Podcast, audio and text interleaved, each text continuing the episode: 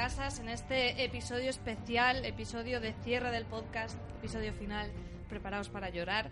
Hoy estamos grabando desde un rincón de Poniente y en mi consejo del rey tengo, por supuesto, a Richie Lannister, el Lannister más alto que queda. Efectivamente. Tengo que reconocer que este chiste no es mío, pero me gustó tanto que lo quería eh, hacer un homenaje en este, en este sí definitivo último programa de Cosas de Casas, al menos de momento. En el futuro ya se verá, pero de momento, de lo que a Juego de Tronos se refiere, es el definitivo adiós, un hasta nunca. Nos estamos aferrando a grabar de lo que sea para no terminar con el podcast. Y además, eh, hoy hemos traído a más invitados. Tenemos a Francis Greyjoy, reina de las Islas del Hierro. Oye, oye, ¿cómo que Greyjoy? A ver, me levanto y me voy. Ah. Qui- Quiero mi, mi Stark, por lo menos. Francis Snow lo perdono. te ha tocado Greyjoy. Yo no quiero Reina de las Islas no del Hierro, yo ya lo siento. También tenemos a Eric Martel, nunca ciclado, nunca orondo. Bienvenido, Eric. Muchas gracias. Oye, ¿por qué Eric Martel y yo Greyjoy? Aquí las reclamaciones a Richie. Lo siento, estamos fuera de tiempo ya, no se puede, no se puede reclamar. También ha venido hoy con nosotros Aina Tairel, la Tairel chunga que queda viva. Por eso estoy viva. Que sí, Aina. Muy bien. Y Stark solo puede haber uno y por supuesto soy yo, María Stark, Queen in the North. ¿Eh? Muy merecido este, este homenaje final. Bueno, como os decía, es un episodio final en el que vamos a hablar de manera general sobre la serie. No pretendemos hacer aquí el resumen definitivo de todo lo que ha ocurrido en todas las temporadas de Juego de Tronos, porque eso sería ambicioso y absurdo a la vez. Así que vamos a hablar un poco de nuestras impresiones y un poco sobre la Más, as- marcha. más absurdo que, Sí. que otra cosa. Eh, básicamente nuestro guion son cuatro preguntas que le he dicho a Richie antes de empezar a grabar, así que no sé muy bien cómo quedará esto, pero espero que por lo menos sea interesante. Yo antes de empezar eh, sí que quería comentar que en HBO hemos podido ver un, em- un documental que se llama La Última Guardia, que ha seguido la- durante un año la, el- la producción y el rodaje de la última temporada. Eh, Francis y yo lo hemos podido ver hoy, Aina creo que ha visto fragmentos y sí que quería que lo comentáramos un poquito y lo recomendáramos antes de empezar a hablar de la, de la serie en su globalidad porque sí que creo que es un, un no sé, un complemento interesante para pasar la morriña. Yo cuando he terminado de verla ha sido como, ahora ya sí que no me queda nada por ver hasta el documental. Y he Sí, son los últimos mucho. requisios a los que nos estamos aferrando los fans de Juego de Tronos por Totalmente. seguir teniendo material de la serie. Cuéntanos, Francis, un poco. Yo, el- sin duda, lo, lo recomendaría. Es un documental muy interesante. Sí que hay que tener en cuenta que es documental sobre la producción de la serie y el documental coge unos puntos de vista, como suele ser en el género documental. Y esos puntos de vista que cogen no son los actores de Juego de Tronos, que ya los tenemos en la serie, sino que cogen a, a un actor, pero mm, de. mm, A un extra. de extra. eh, no Que es genial. es un extra que es un motivado que lleva des- lleva cinco años haciendo personajes de los Stark y no sé qué. Y es muy guay ver. muy guay verlo. Tiene una ilusión, además, Y, es- todo, y los planos es en los que ha ido chulada. saliendo. Es un personaje Sí, muy y lo guay es que ese eh, actor extra eh, sí que luego ha tenido cierta repercusión o ciertos papelitos que no cuento eso para que lo descubráis en, durante el documental porque, porque es guay ver la, la evolución.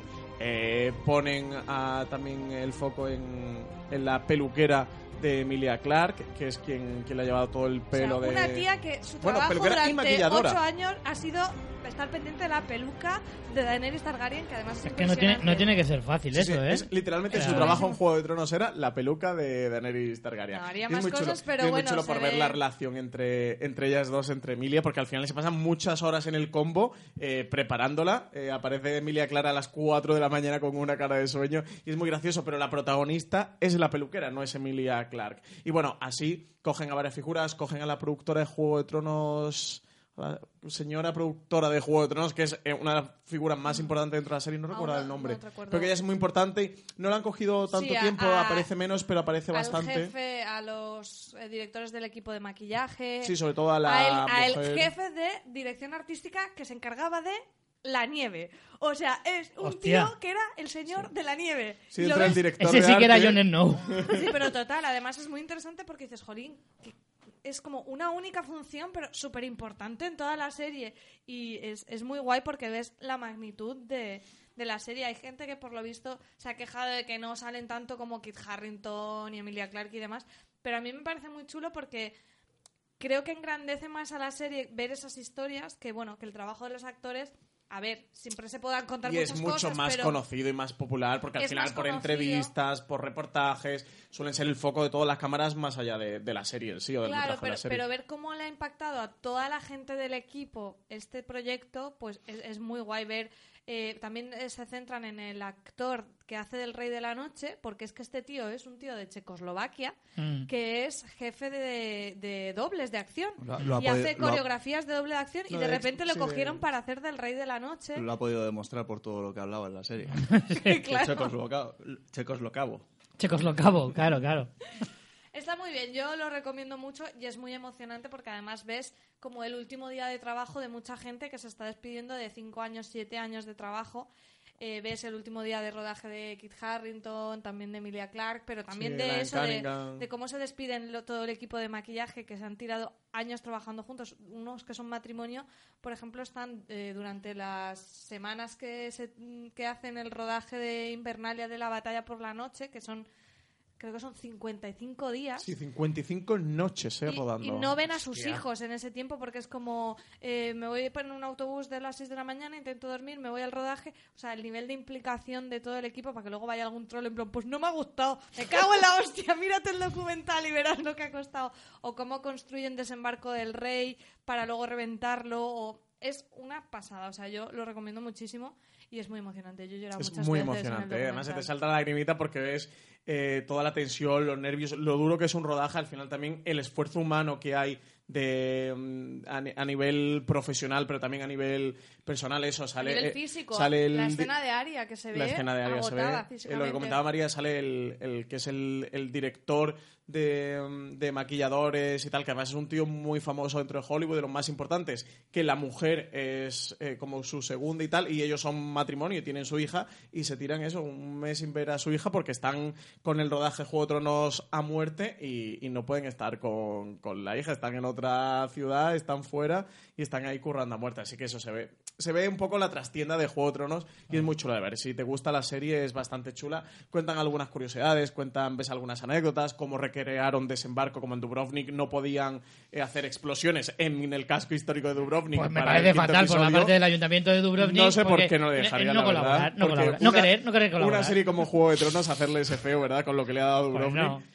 Vete al. TEA y verás tú cómo, cómo te dejan. Y tuvieron eso, que reconstruir en Belfast en los, en los eh, sets de rodaje de Titanic, que son los sets Titanic, que aparecen varias veces, a las afueras reconstruir todo el centro de Dubrovnik, eh, de, de cómo parece en piedra de verdad. Y, y pasa una de las directoras de arte que está en la construcción de esto y lo toca, no hace así, que se, se suena a madera y dice, esto es lo que hace todo el mundo cuando pasa por aquí. En plan, nadie se puede creer que esto sea madera porque parece porque te lo crees, porque además que es el centro, son las calles Sí. Toda la escena que se ve a Arie corriendo, que va huyendo eh, del fuego del dragón, pues todo ese es el pasillo que han, que han recreado. Y, y es muy chulo. Es que es muy guay, de verdad, de verdad, es muy bonito. Es una hora y media, es bastante largo, eh, pero es un material muy emocionante si eres fan de la serie. Hay que verlo, hay que ver Juego de Tronos. La Se última llama el, el documental La, La Noche? última guardia. La Última Juego de Guardia. Tronos, La última guardia.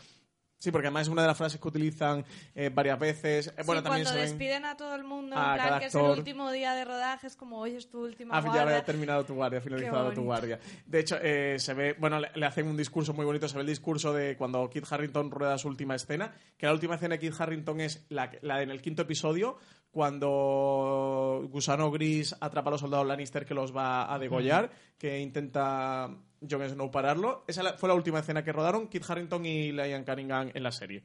O sea, la- lo que pasa en el sexto episodio lo habían rodado antes. Y esa es la última en cuanto Ian Cunningham, que es Davos Seaworth. que es Sir Davos. Por si no Cuando terminan eh, de rodar esa escena y hacen el corte y, y ya toma buena y tal, se despiden él y Benioff hace un discursito, bueno, Benioff no es, veis, hace un discursito sobre, sobre Kit Harington porque entró con 12 años en la producción de Juego de Tronos con 12 años y le hace así un discursito súper bonito. Kit Harington se pone a llorar, pero además se le ve que es bastante sensible y se pone a llorar. Luego, Ah, o sea, que es, es igual de Panoli en la realidad Un que en poco la yo que serie. no. Ay, pobre. Es igual de buena persona.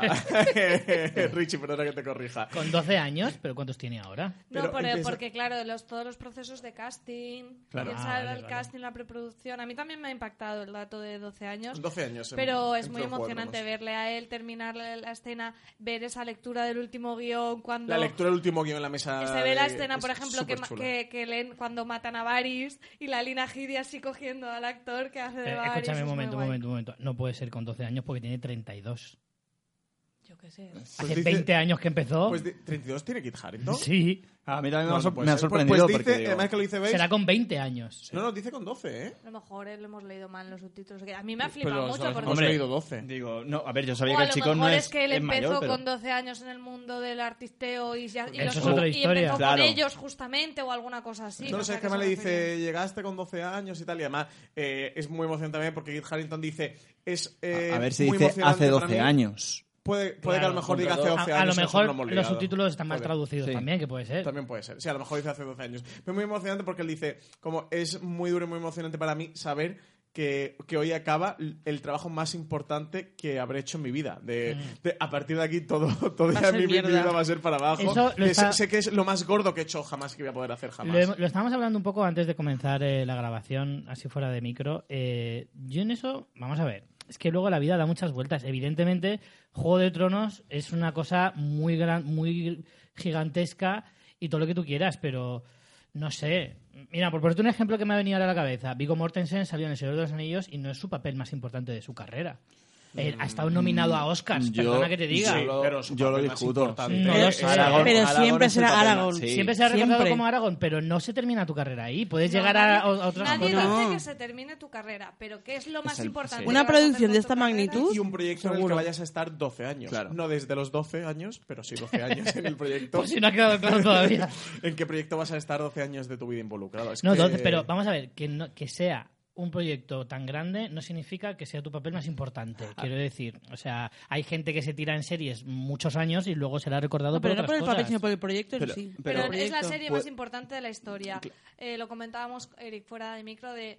eh, aunque dentro de 20 años haya una serie que supera Juego de Tronos, lo cual es bastante difícil porque además el modelo de consumo audiovisual ha cambiado totalmente, veremos y, lo que y volverá pasa. a cambiar seguramente. Eh, va a estar esta misma gente en un proyecto así. Es que por mucho que venga la nueva Star Wars, la nueva Marvel, mm, Juego de Tronos nos ha tenido al mundo entero durante muchos años, cosa que además eso te hace que no puedas competir con una película que viene y se va. Incluso con las sagas. Las sagas están convirtiendo... O sea, el cine se está convirtiendo en series con Las sagas. Vengadores. Exactamente. Pero aún así...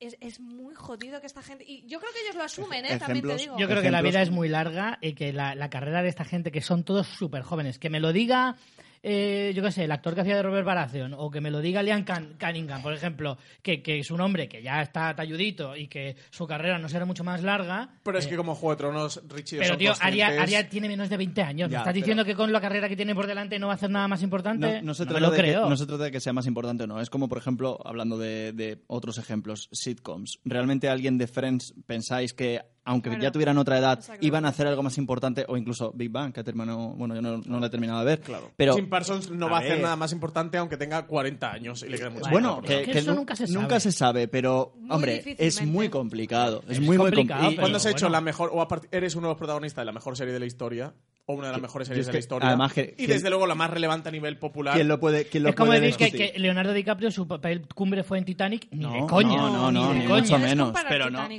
claro. no es comparable, no porque Titanic, comparar. Titanic No. es historia absoluta del cine. Y también eh, estamos y el hablando- personaje de, de, de Jack Pero- Dawson Y que- es, es y que. Leonardo no DiCaprio- un personaje, o sea, mm, Leonardo DiCaprio es Leonardo DiCaprio, no es Dawson, no es Jack Dawson. Eh, Kit Harrington será Jon Snow, siempre te tiras ocho años, no, Daniel ocho, Radcliffe, ocho pero- temporadas que son muchos más años. Siempre vas a ser Y ese también- personaje, no, no te también- vinculas y- igual a una película y que haces un año. Y también una cosa, no es por nada, pero Leonardo DiCaprio debe ser de los actores más, vamos, ya no camaleónicos, Sí, sino es más que, geniales claro, porque... Es que Richie se ha ido al ejemplo que más le beneficiaba. No, no, Daniel el Radcliffe, no, vacilón, el ante Daniel vacilón. Radcliffe no ha dicho nada, ¿sabes? Ni, ni de que Daniel Radcliffe yo, yo perdonar, pero yo cuando, o sea, que Titanic, bueno, la vi y tal, pero yo no apostaba, vamos, si me dicen en el momento de que terminó Titanic en lo que se iba a convertir Leonardo DiCaprio, no me lo creo. Y eso que yo, la primera película que vi de, de Leonardo DiCaprio fue Critters 3, que si no me equivoco fue, fue su primera película. Peliculón. ¿Decías, Aina?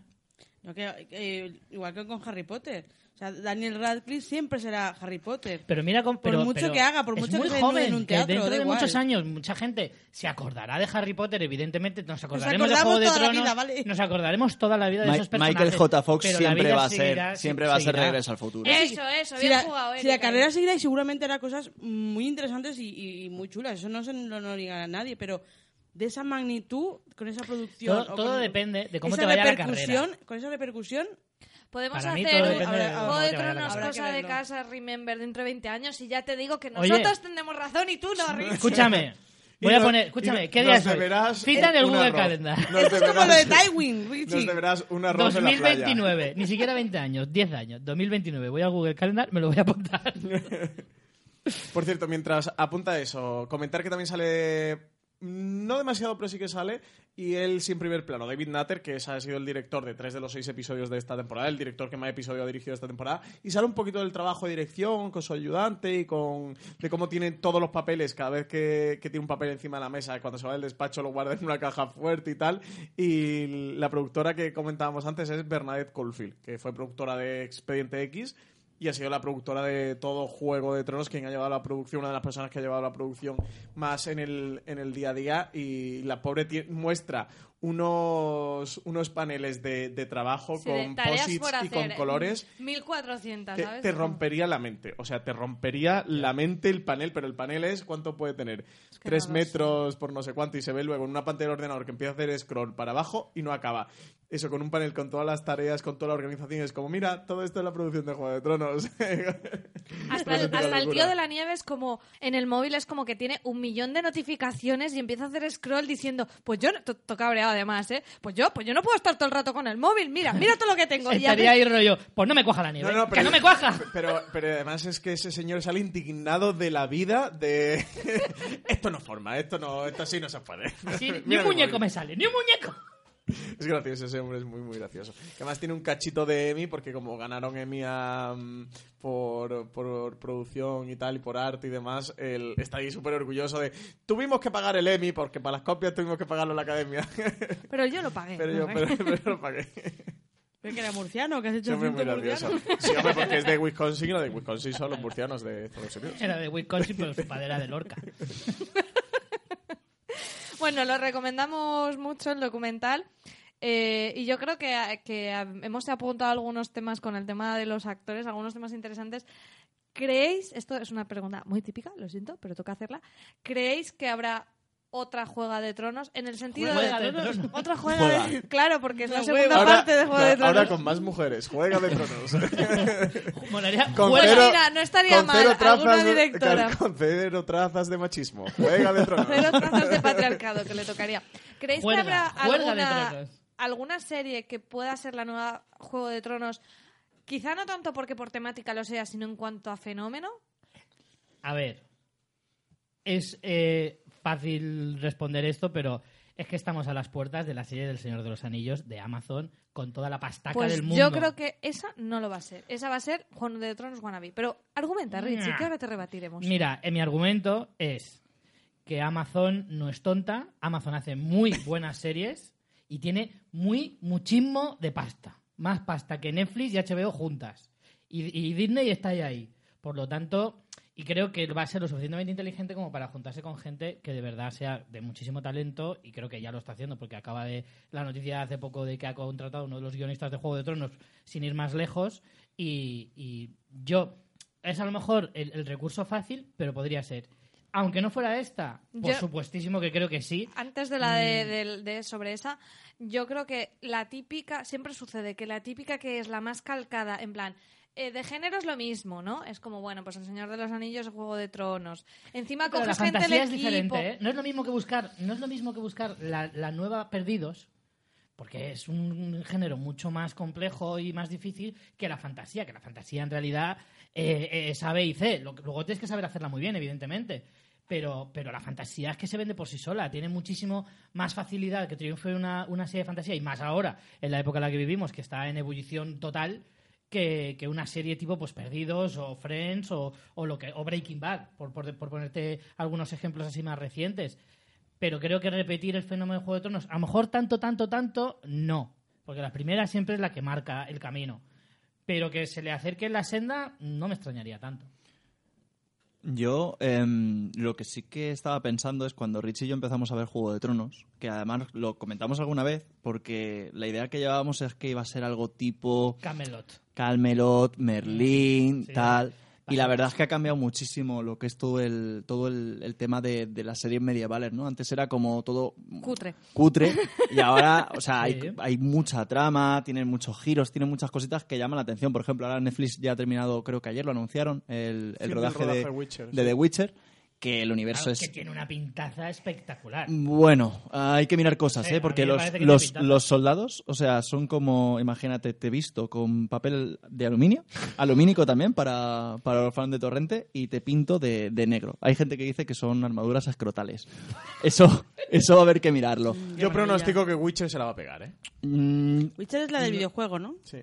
Mm. Sí, sí. también ver a, a es con, el- el con una Superman. melenaza plata. mucha grimica ya de base. Lo primero Pero que bueno, ha enseñado muy buena igual, eh, igual en tiempo Ojalá eh, no, decimos, ojalá oye, mira, eh, nos, han callado, nos han callado no, todo la boca. ojalá. Yo- Ojalá sea fantástica, pero la verdad Mira, Pero lo sin primero el que ha enseñado mismo- no tiene muy buena pinta. Sin el mismo presupuesto y con muchísima menos popularidad, Vikingos es una seriaza espectacular que podría rivalizar bueno. con Juego de Tronos en cuanto a tramas, no en presupuesto ni en cosas tan espectaculares, pero en cuanto a tramas y personajes, en muchos casos. Pero no, no te hablo de eso. cerca, Mi pregunta claro. es del fenómeno.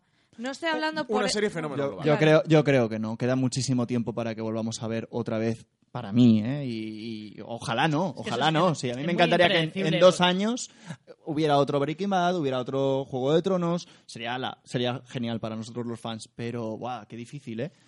Es que eso es muy impredecible porque nunca sabes lo que puede. Lo que, o sea, hay veces que series que tú las ves empezar y que pasan cuatro años y dices, ¿cómo puede ser que esta serie, como empezó a como es ahora, eh, haya arrastrado tantísimo y sea eh, tan diferente de lo que era hace tres, cuatro años? Mm. De hecho, Westworld estaba llamada a ser esa serie y por ahora no lo ha conseguido, que yo no descartaría que lo consiguiera, ¿eh? pero por ahora desde luego no lo ha Pero es conseguido. que yo creo que es una serie muy difícil Es de que seguir Westworld para no que es lo una consiga. serie del gran público. Y es que para que un fenómeno como este triunfe, tiene que ser muy accesible al gran Ya, público. pero tampoco no. Juego de Tronos aparentemente lo, lo era. Ostras, que no. La- que lo hombre, medieval es, no. es para En la primera temporada. Richie, No. tú y yo que la empezamos... Mira, mi madre, No, mi padre, no. mi suegra, ellos no iban a ver una serie La abuela de dragones. La abuela de La abuela de dragones. dragones. A, a por mí ha, Dios. a mí ha habido gente que me ha dicho que la primera temporada se le hacía un poquito cuesta arriba por el ritmo y por otras cosas. O sea, no todo estaba, todo no estaba destinado a Te la lo ha primera dicho la gente que no es. A No, mejor. pero es que, No, pero es que para, incluso- para que sea un fenómeno global no tiene que ir a la gente a seriéfila, tiene que ir a todo el mundo. No sé, a mí tanto como un fenómeno de esas características, es que ya te digo, The Walking Dead es un fenómeno, no de esas envergaduras, pero, mucho. pero se le acerca. Y, Y Westworld, y Westworld y- y- también, y ¿eh? A mí la segunda temporada de Westworld... Pero Westworld, Westworld es una serie minorita- minoritaria. No, no, no creo que, este- que- que estemos hablando de. O sea, que Westworld se acerque al, al tipo de serie de la, de la que estamos hablando. Aina, ¿tú cómo lo ves? Que no te has pronunciado. Yo es que en cuanto a series no veo, a mí me vienen películas, no, series a, la cabeza de anteriores a este a este fenómeno. Entonces, series eh, así de tanta repercusión y tan importantes y, y, y eso que mucha gente al final, pues mira, este podcast por ejemplo o, muchísima gente que hace vídeos en YouTube eh, le, ha, generado una serie de cosas que, que, en otras series no. Yo he visto un montón de vídeos de, gente que hacía eh, por ejemplo, eh, comentaba la serie y decía, es que a mí esta serie, por ejemplo, me ha motivado a, a escribir guiones, que antes a lo mejor no, no, no lo había hecho. Esto me ha, me ha inspirado eh, y he conocido un montón de gente y tal. Entonces, Sí, lo que ha removido Es- Juego de es Tronos no un- lo ha hecho otra cosa. otra sí, serie, otra pero- serie, mm, no. Películas sí. A lo mejor sí que el tema de, de Señor de los Anillos o, o Harry Potter en, en el caso de los Potterhead, pues, pues sí. Pero voy a meter Harry Potter en este, en este hasta Ya, Claro, lo veo, ya ella lo va veo. metiendo ahí la cuñita a ver cuándo que- hacemos el programa. a eso. Fans- Antes de que pero, acabe la pero, temporada. pero, igual proce- cae. pero procede por el, por el símil, no porque así. Entonces, No es de gratis. entonces eh, eso, en cuanto a series, pues es que es muy impredecible. Yo creo que también hay que tener en cuenta que eh, la globalización transmedia, que la que tenemos ahora mismo en la sociedad, también favorece mucho. O sea, no es como hace 10 años cuando empezó Juego de Tronos. ¿Vale? No existía eh, Twitter como es ahora, no existían los podcasts como son ahora, ni, ni se habla ni tanto en Internet como se habla ahora de todo este tipo de fenómenos. Entonces, como ahora sí, cualquier serie en realidad eh, se la puede engordar muy fácilmente gracias a todo esto.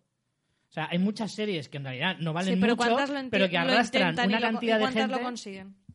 Ya, también es verdad que vivimos en una época de series muy efímeras, que, que duran muy poquito. Muy poquito en el sentido de que eh, el, el formato Netflix eh, se carga mucho de esto. Va muy- eh, va muy porque- rápido. Porque, porque mm, es, es, es un flux. O sea, dura, dura el efecto menos de un mes. Esto, evidentemente, como hemos hablado muchísimas veces, las series que son semanales eh, hace que hables de una misma serie durante dos, tres o hasta cuatro meses. En algunos casos incluso más. Entonces, evidentemente, ese tipo de cosas también influyen a la hora de eh, crear fenómenos de este tipo. El fenómeno Stranger Things estaba ahí, pero era así. Era, era como el chasquido de Thanos. O sea, duraba lo que duraba. Duraba un suspiro. Porque un mes de ebullición total, luego- pero 11 de ni me acuerdo de ti. Pero es que eso... Con Juego de Tronos eso no pasa. Juego de Tronos tenías tres meses de bestialidad, dos meses de masticarlo un poco y luego ya sí seis meses de, de espera hasta el siguiente. Pero de espera, o sea, de hablar de cuánto queda para Juego de Tronos.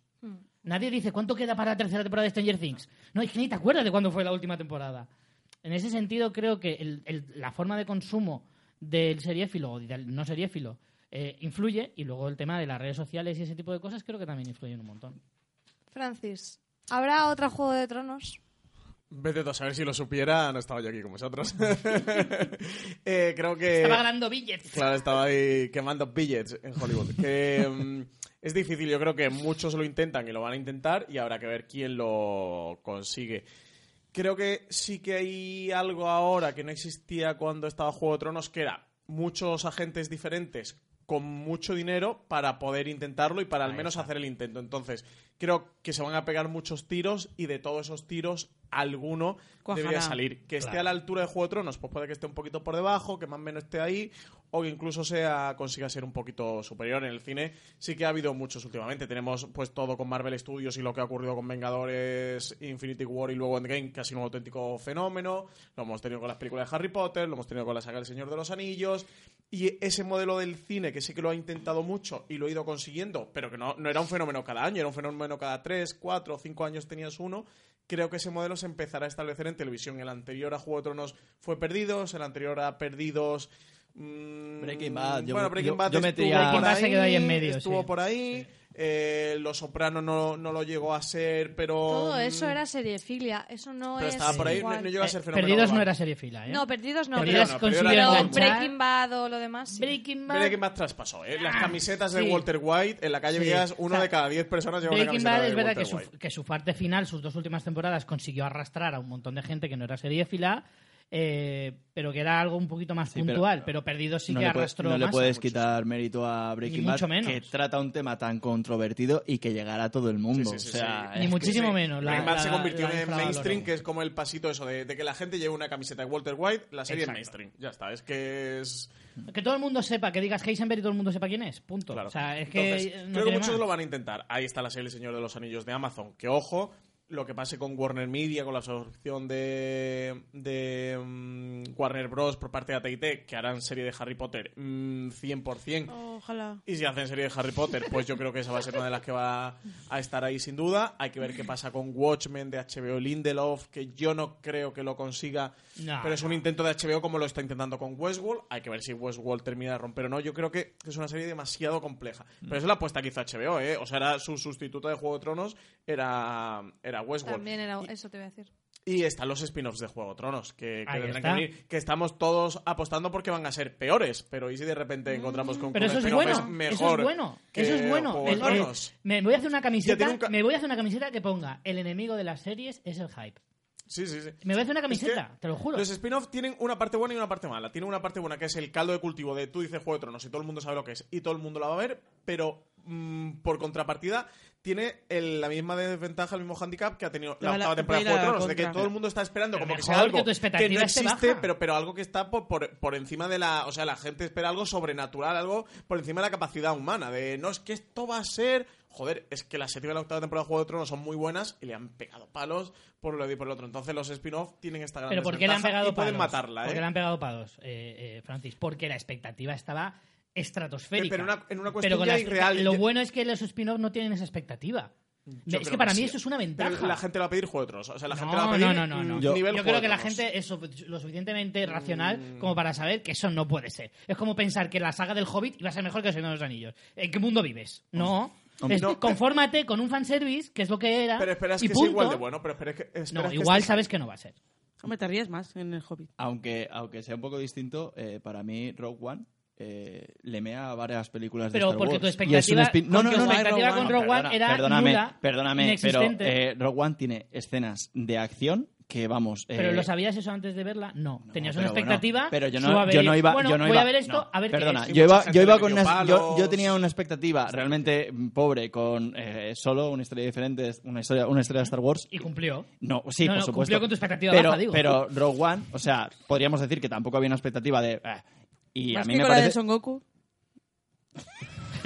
No, pero te voy a decir una cosa. eh, precisamente Rogue One es Rogue One- espectacular para mí. Rogue One es un buen chula, ejemplo. chula. Yo creo que la, la mayoría de gente, cuando empezó a escuchar, uy, madre mía, ahora Disney se va a hinchar a hacer spin-offs que no los quiere nadie, que sobran totalmente. Yo, yo he oído esas palabras de gente, incluso de mi propia boca. Como que Disney Es son gilipollas, ¿para qué ¿no? He oído Yo- esas yo- palabras de Sí. mí Yo mismo. me he oído a mí mismo Claro, yo decirlo. mismo en una habitación con eco, pero decía que éramos muchos.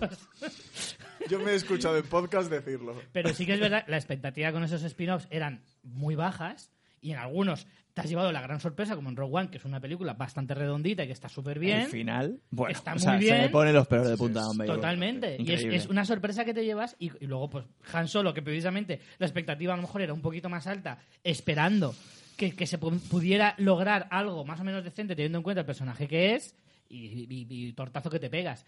Los spin-offs de Juego de Tronos me parece que va a ser un poco eso. Algunos te sorprenderá gratamente y otros pues dirás, bueno, pues es la mierda que se suponía que tenía que salir. A mí me molaría que contaran la historia de, de, la, de la época del Rey Loco. Sí, Todo la- eso la sería, guerra, la espectacular. La rebelión de Robert molaría mucho. Pero a mí me da un poco de Pero miedo quieren alejarse de que esos spin-offs eso. sean eh, miniseries, no van a ser temporadas, o sea, Pues series de muchas temporadas. Y luego la otra que iba a decir es eh, que Disney ha entrado en el juego, va a entrar en el juego, 12 de septiembre sale la plataforma en Estados Unidos, perdón, 12 de septiembre, 12 de noviembre de este año sale la plataforma en Estados Unidos, sale con una serie de Star Wars, con The Mandalorian, y además con Pedro Pascal, con tope. tenemos ahí a Oberyn Oh. Martel, eh, que tiene pintaza, no sé si habéis visto Sí. imagencitas No he visto del nada, nada. teaser que hay por ahí, que es, es Yo espectacular. he visto fotos de él. nada Y más. luego eh, van a hacer muchas más series, por supuesto, de Star Wars y las series de, ambientadas en el mundo Marvel que están preparando y que todo esa, de todos esos tiros que va a pegar Disney con Star Wars y Marvel, Alguno dará, ¿no? hombre. Alguno tiene hombre, que dar, es- hombre, es que- por, por es que están- estadística. es que están ambientadas en el universo cinematográfico de, de Marvel, que ya es un fenómeno en sí. Y, y es que Star Wars es el mayor fenómeno de la tú, cultura ¿tú popular. crees Parece que tu madre ¿eh? o mi padre van a ver eso? No. Es que no, Pues depende. que estamos Todo hablando depende. de algo... Pues depende. Tampoco, tampoco creo que hace a lo mejor 10 años pensarás que tus padres iban a ver una serie de dragones en medieval Sí, y sí, que sí, se iban a quedar.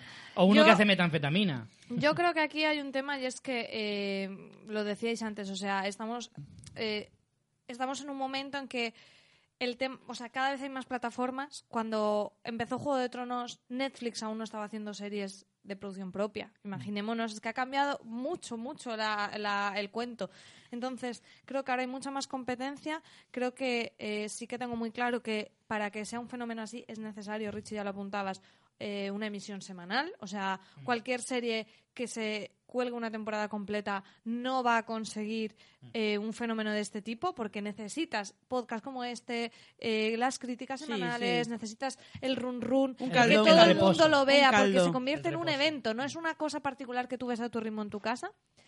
Tengo bastante claro que no va a ser algo del mismo género, o sea, creo que cuando pasa esto es que se reinventa por otro lado. O sea, puede, a lo mejor es eh, una space opera o a lo mejor es de terror. O sea, creo, creo que no va a ser una nueva Juego de Tronos El Señor de los Anillos. no que cambie de es muy ver. probable. Normalmente siempre, siempre ha habido un salto muy radical de género entre un fenómeno y otro. Pero eso ha sido lo que ha ocurrido hasta ahora. Yo yo creo que irá por ahí. Y luego, eh, por ejemplo, a mí. eh, mm, de universos que creo que no se han explorado y podría funcionar, está el universo de Lovecraft. Yo creo que yo lo conozco cero, o sea, quiero decir, lo conozco por juegos de mesa, fíjate, o sea, es el acercamiento más básico que puedes tener, pero me parece que tiene un universo de estos también súper amplio. No es de las ideas que comentamos en privado porque nos la van a robar y se van a hacer Claro. otros multimillonarios por nosotros. que- Y que- es, que luego, es que luego no- ni nos van a acreditar. Siento decirte que HBO ya tiene Lovecraft Lovecraft, Country. Country. que va a estar ambien- o sea, es- es- está ambientado en el universo y creo que podría ser algo así, algo así que se expanda. A lo mejor no, o sea, a lo mejor justo esto es súper minoritaria, más aún que Westworld, pero e- es uno de estos, es, es como Tolkien, Harry Potter, Sí, es un, un fenómeno universo, así una mitología y de otro género. un. De, de ¿Qué- todas ¿Qué formas. es Lordcraft? Hombre, yo sé lo que es Lorca. y Lorca-. Dice lo que es el love. ¿Es el el, ¿Es el WoW? No, no, no, Lordcraft no, es. Una, es una mayonesa, ¿vale? No, No es, no es World of Warcraft, que es lo que tú estás pensando. Lovecraft- Es Lovecraft. es un escritor de casi todo era más mm, relato XIX, corto de claro, terror. siglo XIX, siglo lo que pasa es que lo que tuvo él de particular es que él creó un universo y tenía muchos coleguitas que eran también escritores Del círculo Lovecraft. que eh, me encantan los apuntes por lo bajini de, de. Son los apéndices de la Wikipedia de que tú dices Lovecraft y te sale el numerito 3 y pinchas y te...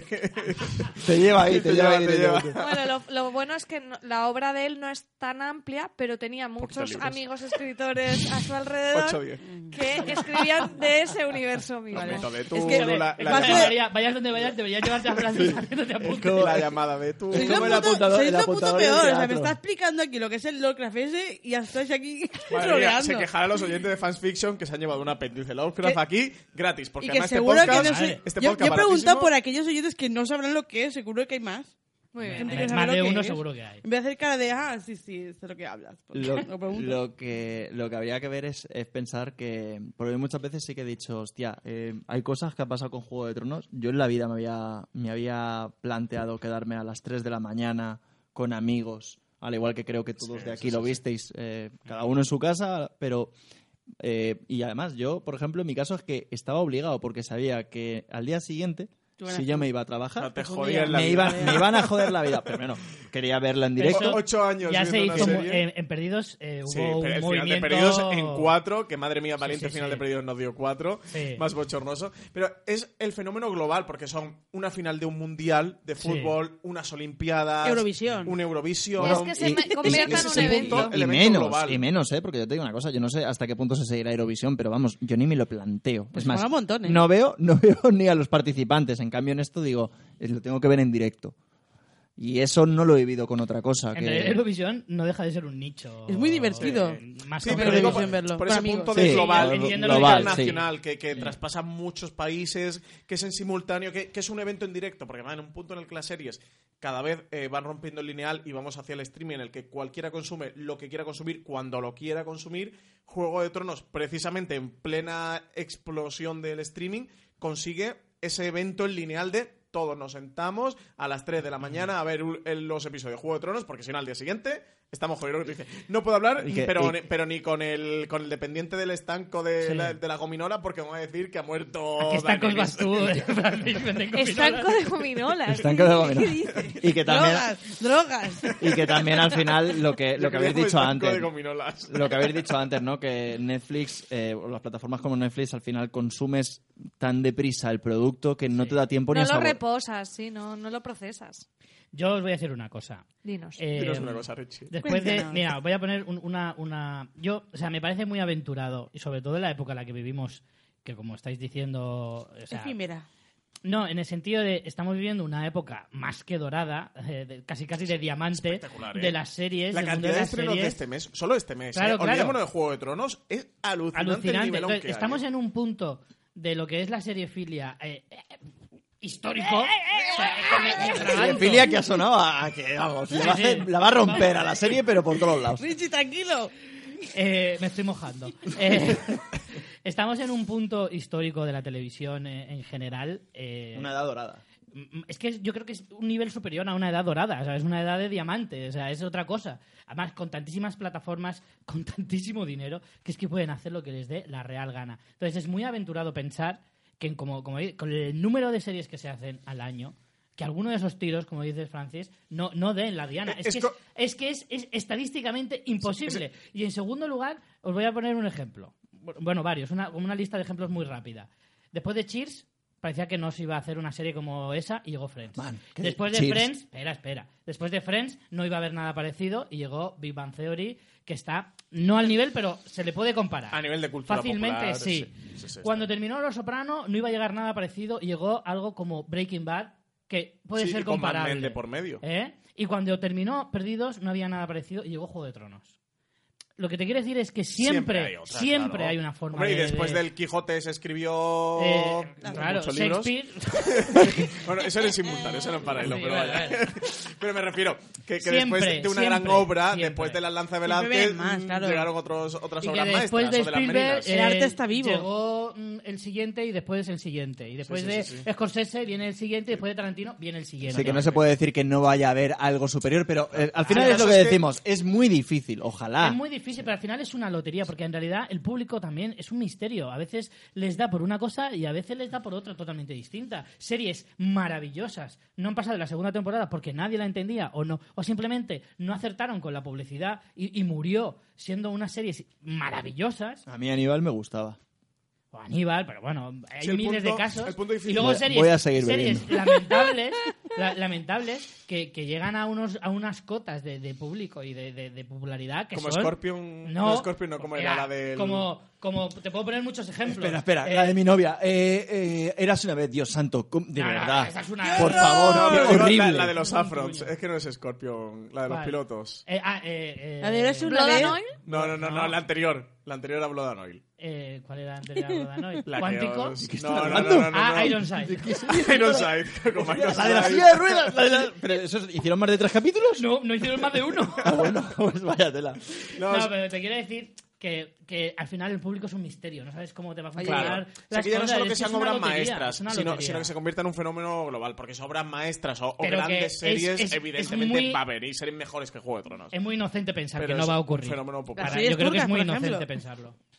Como después del Quijote, pues llegó Sabor El Ayer de Ana. Rosa Quintana, Me- me- escucha, me estoy... que conecta la. Bueno, os estáis punto. despistando. Yo, bueno, lo que decía es que sí que creo que puede haber un fenómeno, lo que no creo que sea de fantasía. Creo que, que rotarán en Sí, eso. puede ser, puede ser, pero en realidad, lo vuelvo a decir, es que podría ser como no. O sea, creo que tiene las mismas posibilidades.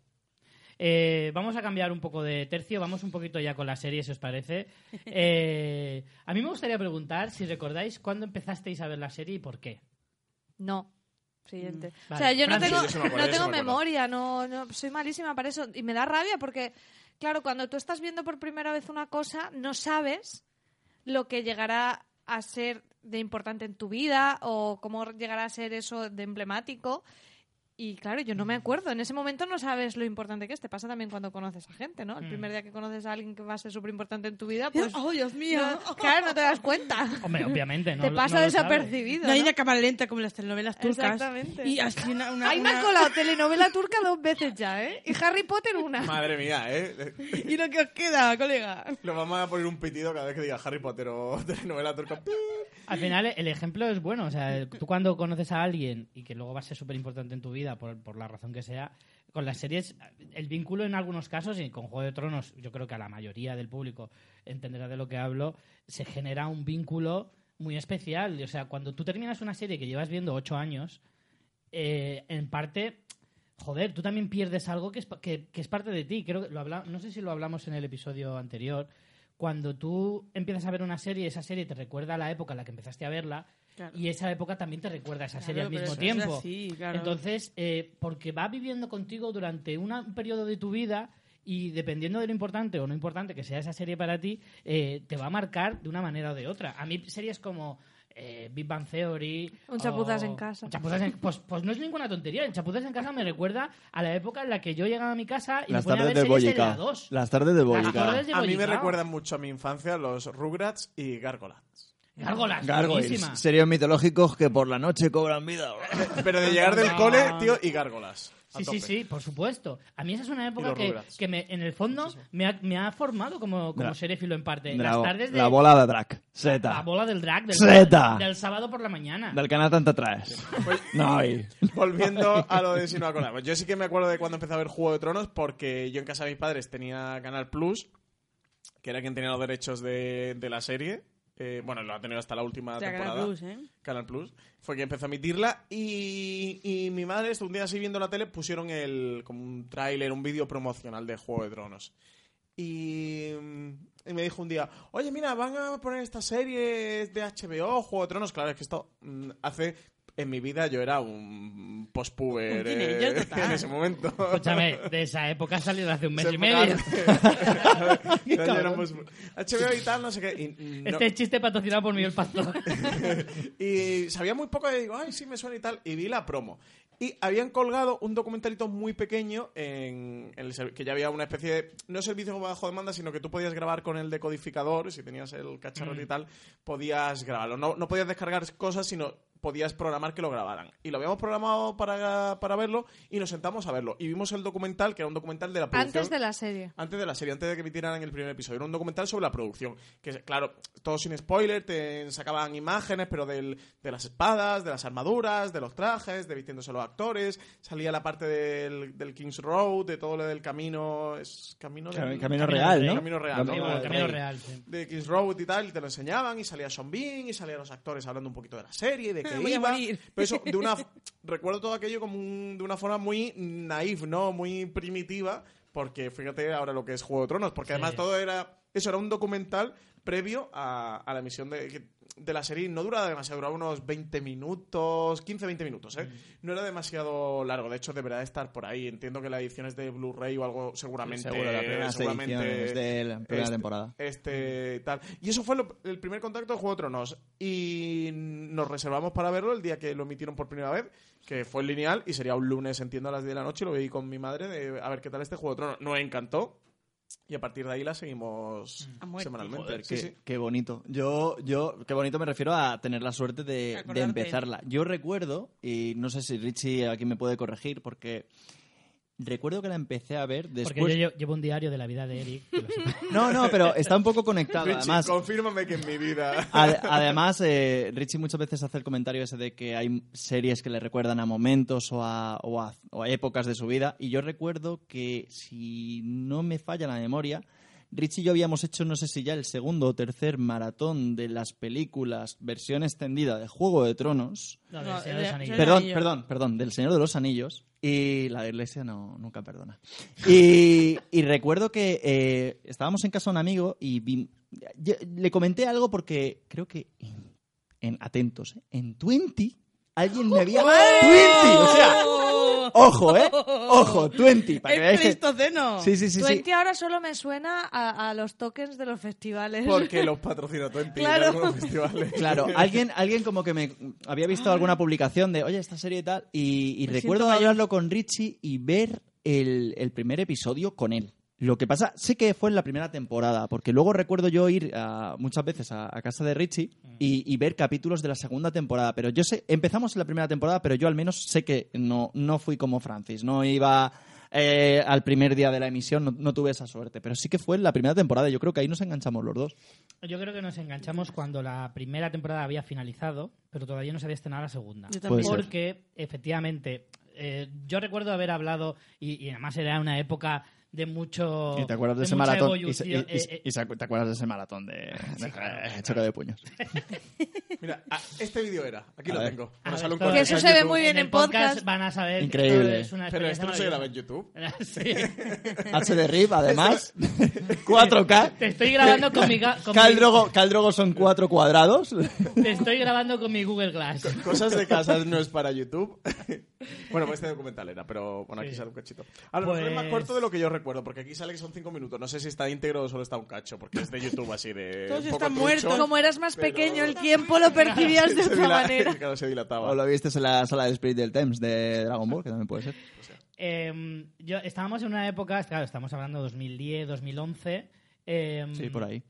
Estábamos en plena época de, de ebullición. mm, mm, A ver lo que vas a decir. Pirata. Ah, pirata. vale. Quiero Pirata. decir, yo era una época, era una época. En ebullición pirata. O sea, Sí. vamos a ver una cosa. Se pueden pensar que aquí tú y yo, vamos. Pero escúchame, La pero isla terminaos. Tortuga, ¿eh? Cuerpos Richie ace- directo a la isla Tortuga de Cuerpos, ebullición cuerpos pirata. aceitosos como en Gigolo. No me pegues con eso. No. Pero vamos a ver. Cuidado, evolución pirata tú. Dudo mucho que nadie nos escuche haya pensado eso. A ver, yo oigo, estábamos en una Eric, época, Eric. dos hombres viendo series, ebullición pirata. escúchame. Discúlpame, pero no. A ver, que yo estoy muy tranquilo y tengo, lo tengo todo muy claro. Esa mano, esa mano en la pierna sobra. pero qué mano. Vamos a ver, vamos a ver. Hablo de la época, era una época de esas- Céntrense, Sí, por sí. favor. Eres muy exótico, Déjame, pero no eres el perfil que buscamos.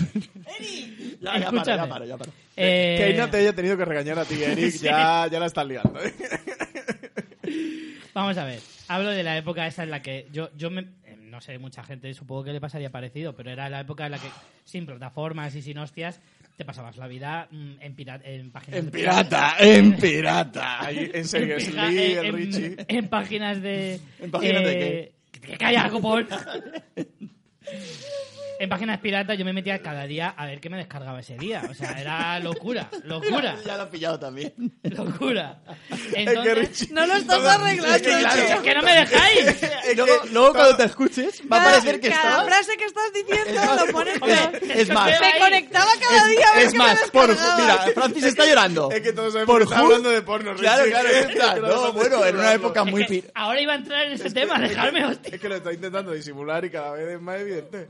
Vamos a Lo de pirata, lo de pirata te ha costado caro, ¿eh? El enlace. Ay, oh, ¿Puedo contar una historia de, de piratas y porno de un amigo mío que es muy buena? No. Yo la quiero escuchar. Es divertidísima. No, ahora no. En el podcast, no, por favor. Sí, venga, ¿Es rápida? ya. ¿Es rápida? Eso, eso para mecenas. Es muy rápida. Claro. Es, es muy Cuéntala, rápida. cuéntala, cuéntala. ¿Queréis que la cuente? Cuéntala, cuéntala, cuéntala. es muy buena. Pues un, un amigo de mi adolescencia, estamos en el instituto, ¿eh? 17 años o algo así. Vamos un día a, a su casa, porque pasaba mucho tiempo con los colegas en su casa. Y subimos un día a su casa y le, le dice, época en mule, ¿eh? Le dice el padre. Claro. Miguel, ven un momento, por favor. Está en el primer cuarto, la entrada de la casa, el primer cuarto a mano izquierda era el del ordenador. Ven un momento, por favor. Y estaba yo con otro amigo. Y nos quedamos aquí y dice, con que Piratas del Caribe, ¿no? y lo va a reproducir. Desde luego, sables había, pero no, habían escatimado, Cimi- Habían cimitarras y todo. no habían escatimado en presupuesto de producción. Y nosotros, él, con sus dos amigos allí en casa, que se había bajado Piratas del Caribe, versión porno con Hostia, la he Gina visto, Jameson, buenísima. no sé qué historia. Está llena Jameson. Mira, tío, y era, buenísima, íbamos ¿eh? los dos troleándolo, el padre mirándolo así con cara de con que Piratas del Caribe, hijo de puta. Gina Jameson era la, era la Emily Clark de la época en ese campo. No sé quién es Emily Clark. Yo, Perdona, sería la ¿Sabes madre... quién es Emily Clark? Ah, Emilia No sé. Clark. Ah, Emilia Clark. He Escúchame, entendido Emily Clark. eh, Gina Davidson sería la madre de Mila Clark todo Hombre, caso. sí, bueno, ahora la madre, pero en No, esa y época... entonces- Bueno, también. Que esto no es con todos Bueno, mis respetos. Hablemos de sí. Juego de Tronos, Volvamos. por favor. La historia era más larga, eh, pero le, le- modo resumen. Gracias. A ver, yo me refiero a la época en la que, o sea, es que ya parece que queda muy lejos. La época de la de, la de descargar a, a muerte series, eh, series que sabes que en tu vida te vas a ver porque no hay horas en el día para todo lo que nos descargábamos entonces. Entonces, entonces en ese sentido, yo en, la- en esas páginas y en otras páginas de, de- que se hablaba de series y en blogs y demás, se empezaba a hablar de Juego de Tronos y como decía Eric antes, siempre teníamos como ese prejuicio de las series medievales son una castaña, mm, Camelot da risa, Merlín da pena y, y- y la siguiente a saber. Entonces sí que es verdad que había, eh, yo tenía esa sensación de, Buah, otra de estas veremos a ver. Y entonces yo dije, voy a esperar que pase Aquí la primera temporada a ver cómo va. Aquí el Sí, punto era que lo hacía HBO. En esa época... eh, Pero veníamos de Roma, ya Roma, Los Sí, pero Soprano. Roma, Roma no fue tan tan popular. Sí que fue muy buena serie. Pero, Qué guay, Roma. Pero era... eh, A mí me gustó un montón. Sí que es verdad que Pacific el sello- y, y Hermanos de Sangre, el todo eso sello, ya lo habíamos HBO, visto. el sello HBO es verdad que tira mucho en la y Hermanos época de y era Sangre muy bueno. boom, ¿eh? Pero siempre te quedas, yo me quedé con la idea de, bueno, voy a dejar que pase la primera temporada, a ver cómo va, qué se oye, qué se palpa, y entonces ya me animaré a verla o no. Porque claro, en esa época ya veíamos series a cholón.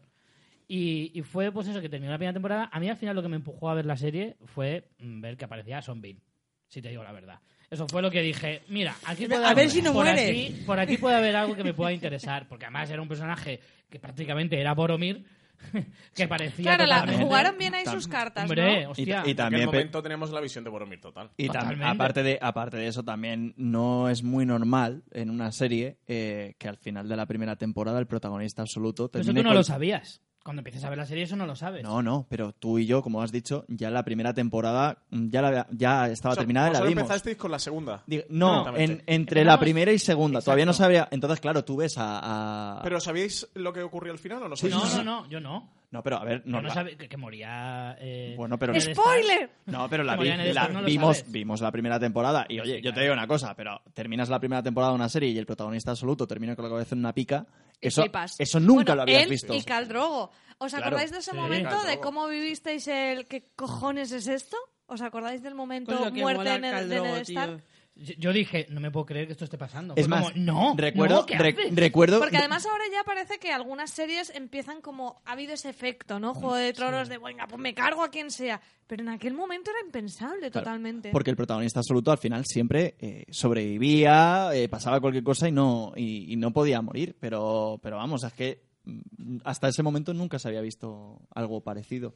No. No. Ver, es más, yo recuerdo, no sé quién fue, me dijo, "Nana, si no está muerto, eso es que no sé qué. Eh, Y en el capítulo siguiente... bueno, hay gente que seguía diciéndolo, La primera- ¿eh? sí, de bueno, que está... no, no, no, pero- Bueno, hay gente que lo sigue diciendo y Richie El- sigue el- diciendo el que último- no el último- el último- No se ha demostrado que no sea El así. último episodio, el último episodio de la No, primera temporada comienza, tenía- comienza con la cabeza de Ned Stark en una pica. O sea, y había gente que pensaba, no, seguro que ahora cuando empiece el último episodio sale le, cre- que... le crece el cuerpo otra vez.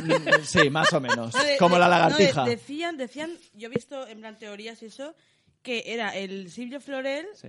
¿no? Que, Silvio, que- Silvio, Silvio. Sirio. que- Sirio, Sirio Flores. Sirio. ¿He dicho Silvio? Pues Silvio. Silvio si fuera argentino. Silvio si Silvio fuera argentino. Silvio.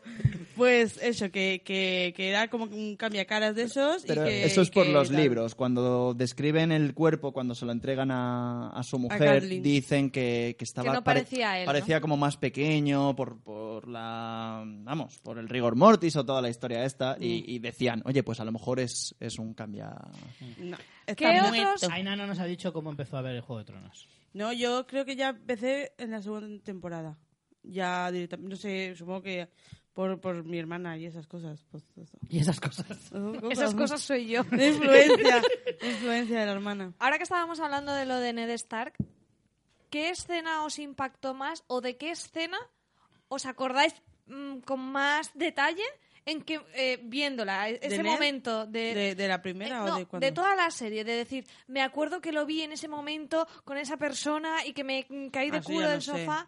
Pero yo, yo tengo dos. Yo, eh, voy a empezar yo porque además fue con vosotros Eh, fue además justo al- en el episodio de la montaña y la víbora que a mí el personaje de Oberyn me encantó mm, me encantó. Quedamos como groupies de, de equipos de fútbol, vamos a ver. Y, y además, eh, lo he dicho ya alguna vez y lo repito, es el único episodio de todo Juego de Tronos que solamente he visto entero o esa vez. Lo vi con ellos y, joder, es que me dejó tan chafado que dije, no, no lo quiero. Como a Oberyn. No lo quiero, sí, li- literalmente.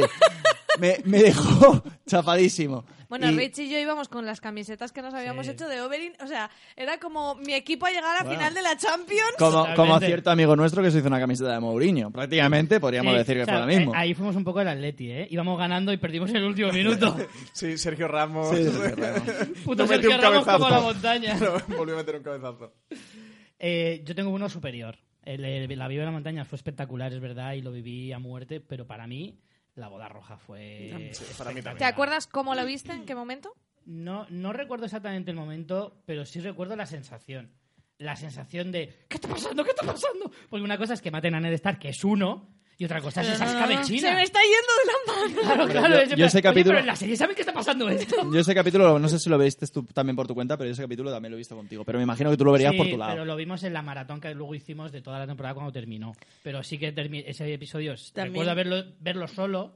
Eh, yo veía muchas series por la noche, no daré más detalles. A ver, Richie, en aquel momento, no lo digo por nada, pero Richie, os aseguro que en esa época turbia, muy turbia de su vida, era prácticamente Cronos. Señor del tiempo y el espacio en cuanto a series. O sea, la cantidad de material que este chico ha absorbido La gata salvaje. De La Gata Salvaje, que se quedaba a las 3 de la mañana a verlo. O sea, él empezó antes el fenómeno. Hablabas tú de, de quedarte del final de Juego de Tronos. Si eso lo hacía yo un verano entero para ver la puta gata La salvaje. Gata Salvaje, sí que tendría que ser guapa esa chica. ¿eh? Una pregunta, Eric, tú que conoces bien a Richie hace muchos años. Rosaura. ¿El ver series por la noche le llama al porno, que es lo que todos estamos pensando? Yo creo, yo creo que Richie veía Francis, series. te voy a tener que acabar echando del podcast.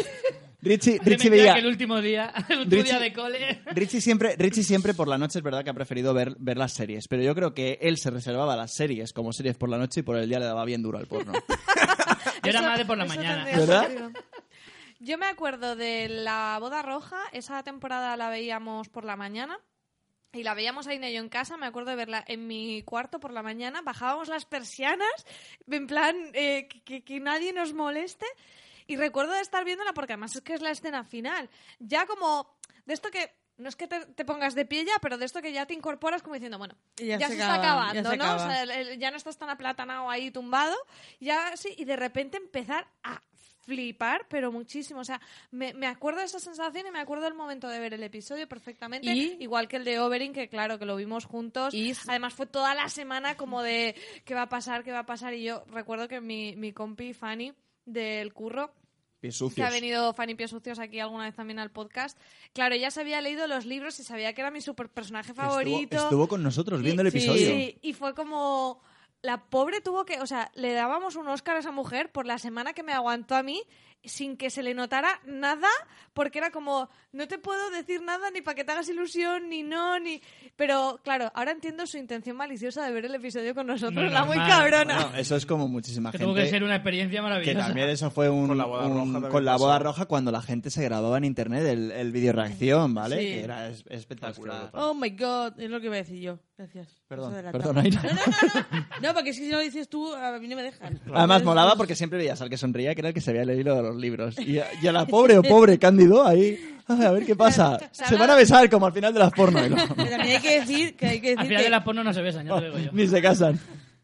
que esa escena está súper bien rodada, ¿eh? Conforme está rodada, que empieza la música y Caldin empieza a mirar en plan, hostia, hostia, hostia, Y hostia. cierra la Y puerta. cierra la y- puerta y tal. y dices, Yo lo que no me di cuenta, y en los libros sí que lo indican, pero lo que no me di cuenta en la escena es que, bueno, tampoco es que yo sea ni, ni mucho menos músico, pero en los libros sí que dicen... Pero ni mucho menos. Ni mucho menos, ni muchísimo menos, ¿eh? Lo más cercano a Ni música. más ni ¿no? menos. Decían que en los libros sí que como que se menciona así un poquito ladinamente que, que como que la orquesta era, era, era bastante mala. Y claro, luego ya todo tiene sentido. Pero viendo la serie, no sé, sale creo que hay un par con una flautilla. Es más, había un, un músico, Sí, creo que era un... el batería del Coldplay, curiosamente. Sale en esa, en esa escena. Bueno, y además de mm, escenas así memorables, ¿qué personaje lo visteis y fui en plan, este es el personaje que vas a petarlo, va a ser importantísimo y luego se murió? Ah, bueno, pues mira, yo iba a decir que... mm, que, bueno, Este viene me- a arreglarlo todo, este Hombre. Es que es la definición de Oberyn. Es que me encanta que esta pregunta María la ha hecho para hablar ella de la Oberyn pregunta, Martell. Claro, o sea, pregunta capciosa donde las haya. Claro, porque ya des- después Bueno. de Oberyn no has Es- he esperado es nada. pregunta de ninguno retórica de. María Santoja. a ver si lo adivináis. Me- la, la verdad es que el eh, la trama de Oberyn fue muy curiosa porque me recuerdo que esa temporada, que además fue la temporada que empezamos con el podcast, y estuvimos comentando mucho el hecho de cómo la serie va a hacer un personaje tan magnífico y se lo va a cargar. O sea, es que está clarísimo que la, la batalla contra la montaña, o sea, el combate contra él, va a ganar. va a ganar. Es que está como se lo va a cargar, si es que en qué cabeza cabe. Pues en la de Oberyn no, por eso se la destroza. Así que, hombre, sí que fue con el personaje con el que más eh, eh, impacto en ese sentido tuvimos. Pero yo pensaba que ibas a tirar por el personaje favorito.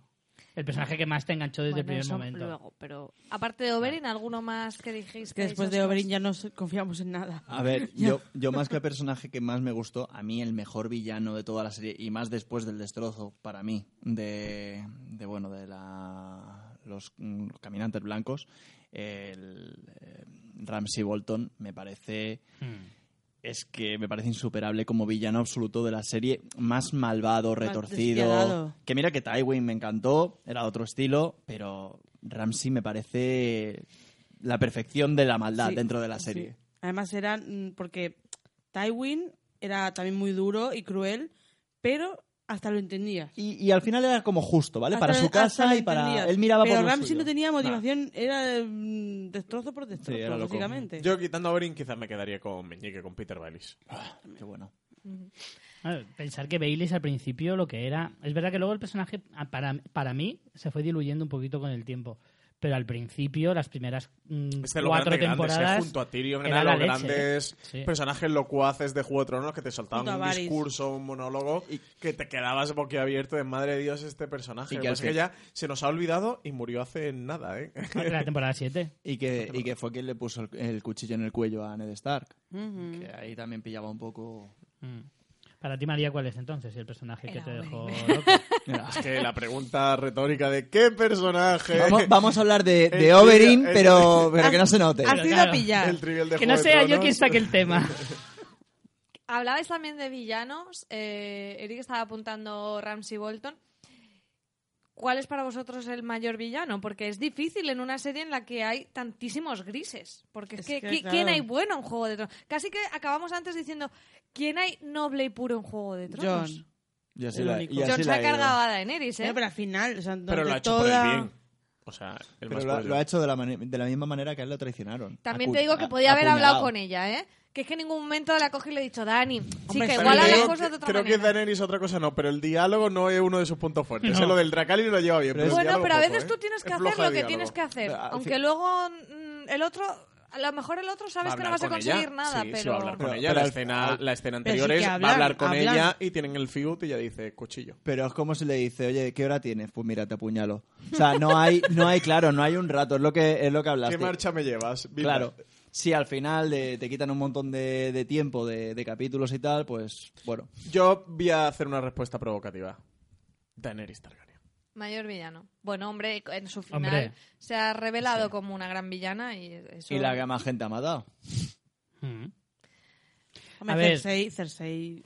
Cersei, una para mí, creo que la gran villana de la Cersei serie jefa. es Cersei, pero mi favorito, eh, como dice Eric, es Ramsey. Ramsay. Porque Ramsey, Ramsey tiene las dos cosas más guays eh, de los villanos de toda la serie. Y es, tiene la maldad mm, exacerbada de Joffrey, Sí. pero, Pero no pero. Joffrey, Joffrey no le, no le sacas nada bueno, o sea, no, no te engancha, no, no sientes empatía, solo quieres que se muera, o sea, da demasiado asco no- y es tan repulsivo que no es muy difícil llegar a, a verle nada bueno. Nada bueno no de, de buena persona, sino bueno de que a ti te pueda llegar a gustar. Ramsey, lo bueno que era es que tenía una personalidad y, y un carisma tan bestial que es que aunque sea un verdadero psicópata, es que no puedes no enamorarte de ese Que no personaje. era tonto Pero que Joffrey, al final era, Joffrey era un inútil. Joffrey era un niñato con poder, punto, Claro, y que claro. se le Claro. consentía hacer lo que él quisiera, Claro. pero como no, no había, el problema es No que era no tenía, habilidoso no tenía- ni, no, ni- y que no tenía trasfondo como personaje, era un, un, un niño bien eh, que le han dado poder y Muy que hace lo que cruel, quiere. cruel también, hablando poder. también hay que recordar que por culpa de Ramsey se ha quedado bastante ensombrecido es Euron. Euron me parece un villanazo, pero es que Ramsey era tan bueno Sí. ¿Qué dices, tío? Es que... Ah, Euron queda muy diluido, sí. Sí. Yo sobre todo el punto de Daenerys eh, lo dice Tyrion en el último episodio de la serie, que es de ni mi padre ni mi Sí. hermana, con lo malévolos que, que eran, en toda su vida mataron a la mitad de personas que Daenerys Sí, pero ha Da- acabado en un Daenerys solo ha día. sido villana dos episodios. Claro. Claro. Y ya. Sí. Porque no voy a entrar otra No ha vez en sido el más, debate. no, ya está, No, no ha no. Sí, ya voy a ha entrar otra vez en el debate de ha matado mucha más gente antes. Ya. Todo lo que ha matado antes estaba Justificado. justificado. A villana, villana, solo ha A sido lo- dos al padre y episodios. hermano de Sam Tarlino. Pero vamos a ver, que eran sus enemigos. Que No. eran dos vecinos. No, no quiero entrar en el debate de Daenerys Y, y también, y también esos mueren por cabezonería un poquito, lo siento, pero... A esos dos, a esos Tarly y se acaba el A esos. Tarly aquí. me los cargaba yo A Eso esos es también. en plan, es en Escúchame. plan, mi padre se ha pillado un sol y sombra, a mí me pones otro. Porque yo lo siento, pero no tiene ni puto sentido cuando dice, ah, pues que a mi padre lo va a matar un dragón. Mira, a mí también la carne me gusta hecha. Es que no me jodas. Yo lo siento, pero yo cada vez que veo ese, ese trocito de episodio digo, eres tonto. Si al final se va a quedar el hermano mm, que no quieres, se va a quedar con todo, pero bueno. A ver, a los Tarly se los carga cualquier otro personaje de la serie y te parece tan normal. Y ni te acuerdas de los Tarly. Y ni te acuerdas. Que, bueno, estábamos con los villanos, pero también, ¿quién sería? Bueno, no sé si... Aina también has dicho Ramsey. Sí, Cersei también. ¿Y ¿no? Cersei? Cersei Espectacular. Richie. Espectacular. Yo, como villana de la serie, creo que la mejor es Cersei, pero mi favorito es Ramsey. ¿Y quién es la per- persona bondadosa que queda en Poniente? Yo diría que Sam, Sam Tarly. Sam. Sería John. de los pocos. John. John. John. John podía haber hecho las cosas John. mejor. Sí. Es que, ¿qué, qué gente Pero que buena podría haber hecho las cosas mejor para ti, perdona pero un momento, bondadoso. perdona un momento. Sam. Yo- eh, Más que- más esperaros, que- antes de, no sí. entremos en debates de los que hemos hablado mil veces. Yo diría Sam y Ser Davos. Ser Davos es Davos el es un puto personajazo. amo. Es, es el Don Pimpón de Poniente. Nos cae muy bien, Todo pero bondad. escúchame, Ser Davos era un criminal, quieras o no, ¿eh? Bueno, que era contrabandista. pero Pero había- era un eh, criminal de ya, mierda y era de- un criminal de, lo que tú quieras. y perdió pero- y perdió que le quitó la le, le cortó le cortó las falanges de los dedos Eh, Sí, por un crimen. claro pero bueno con eso se supone que él es Ha más, pagado su cuando- deuda, ¿no? cuando va- Vale, pero cuando era va- un pero, criminal. pero María, es que tú te, tú te estás haciendo trampa. Primero, la pregunta Claro. de América. A ver, ¿qué personaje? ¿Qué personaje que empieza por, eh, ¿Cuál es por O y termina en bondadoso? o sea, no te hagas tu trampa a ver, el pago sí que es verdad que era un criminal, también es verdad que salvó eh, El más por, la, bondadoso por es- la historia de la cebolla, salvó a, a- mm, lo diré yo. Que sí, que sí, que todos han hecho cosas buenas y malas. Eh, Ser Jorah era súper buena persona, pero antes traficaba con traficaba personas. con eso. Por lo tanto, eh, me puedes cosas de contar la lo que vida. A Al final- espiando a dicho Daenerys Ser Targaryen para que no la mate. Ya. Ser. Te estoy poniendo No, no, ejemplos. le está poniendo ejemplos. Estoy poniendo Ana, Ser Jorah ejemplos. es un pesado.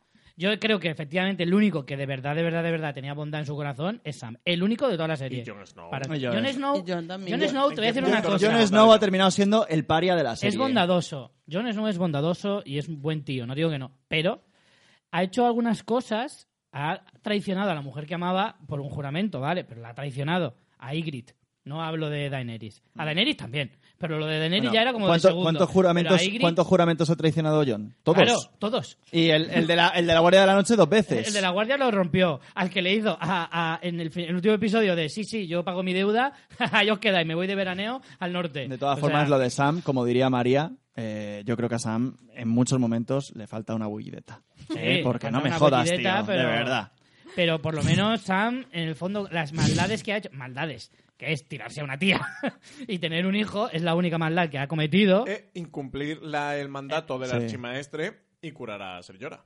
Y a co- Uy, bueno, sí, qué maldad más horrible. y cuando lo- Eh, ¿Eh? eh, eh, pues Malo, la, maldad, Y la cuando- maldad de Jon y con la Guardia de la Noche que es por salvar a los salvajes. Uy, qué maldad tan horrible salvar a un pueblo entero de personas. Y cuando no, no, rompe... pero no, es no rompe, no el, no rompe el juramento de la Guardia de la Noche por eso. Lo rompe, No. por, lo rompe por las cosas... Bueno, le, le toman un poco a la fuerza, entre comillas, eh, la chiquita esta, la de la torre de... Qué chiquita. Joder, la que se le... La... No, ¿Quién? estoy hablando de Sam. Ah, que Sam- hablas de John. No, Sam rompe el juramento también porque eh, está lo... Bueno, que el juramento que rompe es que se enamora de una chica. Eso no es romper un juramento. No, Es pero que no es un- pueden, un, pero son juramento absurdo. ¿eh? Cuando- Son célibes. Que sí, que sí. Claro, pero no, el- absurdo para ti es ese y luego el No, de John ha traicionado a pero- la Guardia de la Noche. Es que Pero, Francis, que no te hablo de eso. El, el, el, eh, John, el, el juramento que rompe es que se va de la Guardia de la Noche. No, no que se tira una en Villatopo, es que se va. Pero, pero no abandona la Guardia de la Noche, están en, en exploración, no se va, ¿eh? Claro. Ellos estaban No, digo Benjen, después, ¿eh? después de que le maten. Eh, Es que ha muerto. Es que ha muerto. Eh, Es, es que ya no es guardia de eso la es noche. un vacío legal. No, no es vacío Eso es un legal, vacío ¿eh? No, no, legal. no. Es que él ya no, No, es guardia no, de la no. noche. También ¿eh? es verdad, que él- también es verdad, lo matan, lo matan eh, sus propios camaradas. O sea, es que si nos ponemos aquí a ver quién ha hecho, quién ha hecho qué, hay que tirar de A mí me parece que en el, en el bombadómetro gana Sam. Me he inventado Pero la palabra, a Sam, ya vuelvo a decirlo, Sam se acuesta con, aunque sea indirectamente, porque creo que él estaba ahí. No te puedes acostar con nadie indirectamente. No, o sea, te se le, pone, se le pone la otra encima y se le abren las enaguas, eso es indirectamente, porque él estaba en plan, Richie- "Va, ¿no vamos a jugar al Cluedo? Oye, y Richie, que ha pasado muchas noches en Anali- páginas analizando. piratas, Bueno. sabe que no te puedes Suficiente. hacerlo indirectamente. Vamos a ver, yo creo que es eso. Para mí, creo que el único que está libre de pecado totalmente es Sam, para mí. Pues yo creo que yo. Bueno, o- Aina. pe- eh, esto me da igual. Vale. Di- directamente. No entro en este debate porque me la suda. No sé, es que gente buena, es que pff, es aburrida la gente buena.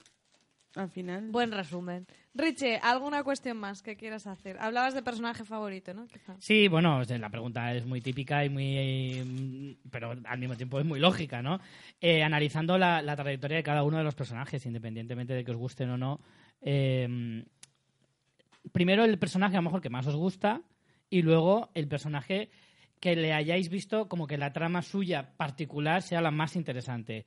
No hablo tampoco del personaje más relevante para la serie, pero sí que el que digas, o sea, desde cómo empezó a cómo terminó, ¿cuál pensáis que es el personaje que tiene una mejor historia. Francis. Bran. Según Tyrion, Bran. Yo me quedaría con Daenerys, Tyrion y Cersei. Yo, yo voy Pero, a... espera, espera, espera. Pero eh, eh, argumenta tu opinión y cuál de los tres es las dos preguntas que te he hecho. que como siempre te pregunto una cosa. Y que te la sale de los huevos. ¿Qué, qué pregunta era Richie? Estamos ¿Tu centradísimos. personaje favorito? Yo sé lo que estoy, yo lo tengo pensado ya. Venga, Aina, pues tú primero y luego ya. Pe- Pero sigo sin saber la Mi pregunta. personaje favorito, Francis, que es lo que estamos hablando. ¿Francis es tu personaje favorito? No. Oye, Es, Aina, tú también eres es mi Olena personaje favorito. Mi Muy personaje bien. favorito Ah, qué es buena, Olena qué Tyrell. buena. muy bien, Aina, muy bien. Y luego, personaje en cuanto a evolución, de lo mensa que era al principio y lo fucker que es ahora, es Sansa. Sansa Stark. Y no hay más. yo, No puedo más que aplaudir las palabras de Aina. Yo, yo iba a decir que, aunque a mí me encantó, al igual que María eh, Oberyn, la verdad es que luego lo ves en, en perspectiva y, y yo sinceramente lo veo un personaje que ha sido muy estúpido. Ah, es muy colateral. Muy es- estúpido en el es sentido de que él lo tuvo todo para ganar su duelo, pero el hecho del recuerdo de cómo ego. había cómo habían violado y matado a su hermana lo ciega al punto de Y es, estar una, es arrogancia al final. esa arrogancia. Hombre, claro que es arrogancia, lo tenía vencido. Pero yo como mejor personaje de habéis dicho de mm, transformación y tal, a uno de los que pondría seguramente no a lo mejor el principal, pero Jamie Lannister me parece, muy chulo. o sea, La la, evolución la es evolución muy es espectacular y al final no nos, el- no nos olvidemos del, del enanillo este, que es eh, Tyrion. Tyrion Nuestro es Tyrion. impresionante la escena de Y evoluciona mucho el personaje. ¿eh? Con de Tyrion nunca hablamos de la evolución porque siempre ha El sido juicio. locuaz. El juicio. Pero la evolución personal y moral del personaje es muy grande. pero solamente grande. cómo trabaja este hombre, Peter Dickinson, en, el en el juicio. es para decir, Dios santo, Esa voz. Increíble. Esa voz, madre mía. increíble. O sea, el es que de- se lo come todo, se lo es come todo este chico. Yo, evidentemente, lo siento, pero es que desde el, desde el minuto uno fui fan de Tyrion hasta el último. Eh, para mí es el personaje, el mejor personaje de la, de la serie, el que se ha llevado eh, los mejores diálogos. Quizá no las mejores tramas, porque las tramas de Tyrion, cuando estaba dentro de la trama central de la serie, es muy relevante. Pero la suya propia a lo mejor no es tan atractiva. Porque a mí llegó un punto que el tema de Shea y todo Sí, eso es me agotó un, poco- poquito. Y, y la verdad es que me encantó que la matara, sinceramente, porque era insoportable. Y, y pero el personaje es que es como que te combina bien con todo. O sea, es que te pongas con el personaje que pongas, lo hace mejor. Es como, como los jugadores de fútbol estos tan buenos que hacen mejor al resto de su equipo. Pues es que en todas las escenas que sale Tyrion, los demás están espléndidos. Entonces, es que es un personaje que, que me parece eh, es que es la, octava maravilla. Y luego de los personajes que creo que han evolucionado más o que ha tenido la historia más interesante, eh, no sé, es que hay muchos que, que sería interesante. Sansa, Es que no es evidentemente. lo mismo el que más ha evolucionado con el que ha tenido la historia más interesante. Creo que son dos personajes Claro, yo diferentes. creo que el que más ha evolucionado, creo que Sansa es bastante indiscutible. Después Tyrion, como dices, a lo mejor no tiene la trama más interesante, pero es un personaje que siempre se ha lucido. O sea, se nota que es el personaje favorito de Martin porque siempre le da un montón de escenas súper potentes y demás. Jamie, Jamie sí que, eh, no sé cuál Jamie es la también primera evoluciona bastante, lo que pasa es que entra un poco en bucle al final, Sí. volvía un poco a, a- a los La pri- las primeras errores. escenas de Tyrion con, con John, por ejemplo, cuando le dice nunca te olvides de que, de que de lo que eres porque nadie lo hará. Y eso es- al principio es como mm, y, y dándole tortazos a a Joffrey. Joffrey. Es, es maravilloso. Vaya galleta. Pero, pero yo creo que, que eso, Sansa, o sea, el, el viaje que hace Sansa y cómo al final se la juega a, a, a Meñique de esa manera y cómo ya ella aprende tanto de, de Cersei y de tal. Y de Meñique. Y, y de Y- Meñique y- de y los al dos. final es la gran Y al ganadora final de todo. es la gran ganadora, ha sido reina, o sea, se ha quedado como reina del norte y, y a mí me parece genial. Hay mucha gente que no le gusta ese final, pero a mí el de Sansa me gusta. Una evolución muy buena, Gusano Gris, por ejemplo. Sí, por espectacular. Un cambio. Mira, esa es otra buena pregunta. de llevar ¿Qué melena a raparse. Bueno, bueno, le yo no, he dicho, yo no he dicho mi personaje favorito. ¿Qué pasa? Vas a decir Jon Snow. Hombre, porque es el mejor personaje Vale. de Juego de Tronos. Vale, eh, el personaje que no aguantáis, que era como, no quiero saber nada de este personaje y lo odio. Yo, Todos los que no sean yo que sé no. Gusano Gris y Miss Sunday los odié siempre. A mí. Miss Sunday me caía Ah, muy a bien. mí también. Gusano Gris es verdad que era insoportable, pero el eh, Miss Sunday me parecía un personaje maravilloso. De hecho, se marca un par de zascas maravillosos. El, Ya no hablo de los desnudos. el primer Dario Najaris. eh, ¡Oh, qué horrible! A ver, Sí, yo es ese verdad, chico... El primero era muy, Sí, muy, Eh, muy Era, era, era, espantoso. era, muy o sea, hortera, era era- muy hortera. era pillar a una chica que se llamaba Manolo y ponerle una armadura. Pero bueno, quitando eso, o sea, yo ese chico no, no sé por qué cogió y supongo que Pues tendría se fue sus él, no lo motivos. echaron, ¿eh? Él eso se es fue lo para peor- hacer Transporter. Lo peor de todo. Era- o Fue el protagonista de la última Transporter. Pues, pues, pues... Y Era el malo, el malo de Deadpool 1. También. También. Sí, el Sí. Ed Scrane se llamaba. Scrane, Me molaba luego, mucho el eh, cuchillo con el forma de cambio mujer fue a mucho ahí mejor, ¿eh? que tenía, ¿eh? El O sea, puñal. Lo tuvo siempre. Sí, sí. Luego el, el otro actor también lo llevaba. A mí el que no soportaba nada, nada, era Serjanos. Yo eso no sé ni quién es. Serjanos era el que. Al que fue- mata a Arya. No, Ah, al que no. mata a John cortándole la cabeza que le. Ay, sí. que la justicia. sí, sí, Que sí, es el- sí, sí. Ese era Que es el, lo puto el- peor. el- Es lo puto el peor. jefe de la guardia en desembarco. Que tenía un cuando palo en el culo estaba siempre. Joffrey. Y que y luego lo- Tyrion lo, manda a... y Tyrion lo manda al, al muro y, y es el que se hace el amiguito de. Sí, de- del ser- eh, Scott. eh, sí, de, de- Joder, ¿cómo se llama este? Eh, Sí. Alistair. Alistair. Eh, Pucha, asqueroso también, Viserion, eh, Viserys, perdón, y la muerte que tiene. a mí Buenísima. Viserys era un personaje que me molaba mucho. Sí, a mí yo no lo hubiera matado, no lo hubiera matado tan, al principio, mucho. pero molaba, pero ay, la muerte es espectacular. Fue un primer cuando, Ramsey. Cuando le ponen, cuando le ponen la corona de, de, de oro líquido. A ver, esa es otra pregunta muy buena. Top de muertes de Juego de Tronos. Hostia, la de Oberyn. La de Oberyn es muy, muy muy, buena. muy, Muy- muy, muy cruda. es que la de Viserys, Muy cruda. Sí, Viserys- la de en un es que es lo mismo. En la primera temporada, en un episodio 6 de la primera temporada, se cargan al que te están vendiendo durante 6 episodios que va a ser el gran enemigo, como el gran villano y, de la y que temporada. además es el, técnicamente es el Heredero. legítimo heredero al trono. Sí. O sea, es el legítimo. Probablemente casi todos los Bueno, personajes. no, en realidad el legítimo seguía siendo John, ¿eh? Va, Bueno, antes al inicio, al Ah, inicio. coño, joder, pero ya, sabías, ahí no sabías Ah, que digo, todo lo que digo que ahora. aún, aún en ese momento el legítimo seguía siendo John, aunque no se supiera. Que realmente la mayoría de personajes importantes han tenido muertes muy chulas. La muerte de Peter Baelish es potente. Es muy buena. La de Rob Stark y Ay. Caitlyn Sí. es potentísima. Muy la de Oberyn es muy potente. O sea que la mayoría de muertes. La de Varys con el Dracarys Ma- es muy chula. Des- La, que- la de Kathleen es La de Catelyn es espectacular. dura, es al final dura, del episodio dura. y además seca. la de Ned es- Stark al final es simplemente Sí. una decapitación, pero el momento que para no el se ve, personaje es que no súper se ve. duro, Por no eso se ve. lo de que había gente que pensaba, oye, pues a lo mejor y luego... Pues te voy a decir una cosa, a mí las muertes de Joffrey y sobre todo la de La de Ramsay, Ramsay y es la de y la de Ramsay, Ramsay es comido, por perros, tío. es la leche. Sí, pero la de la de Joffrey, aunque no, o sea, no es espectacular en sí como pero muerte, pero, pero lo que significa agoniz- no, Y, es eh, y maravilloso. cómo, y cómo se ve al actor... Tywin, por humillante, por darle una vuelta de que lo mate así.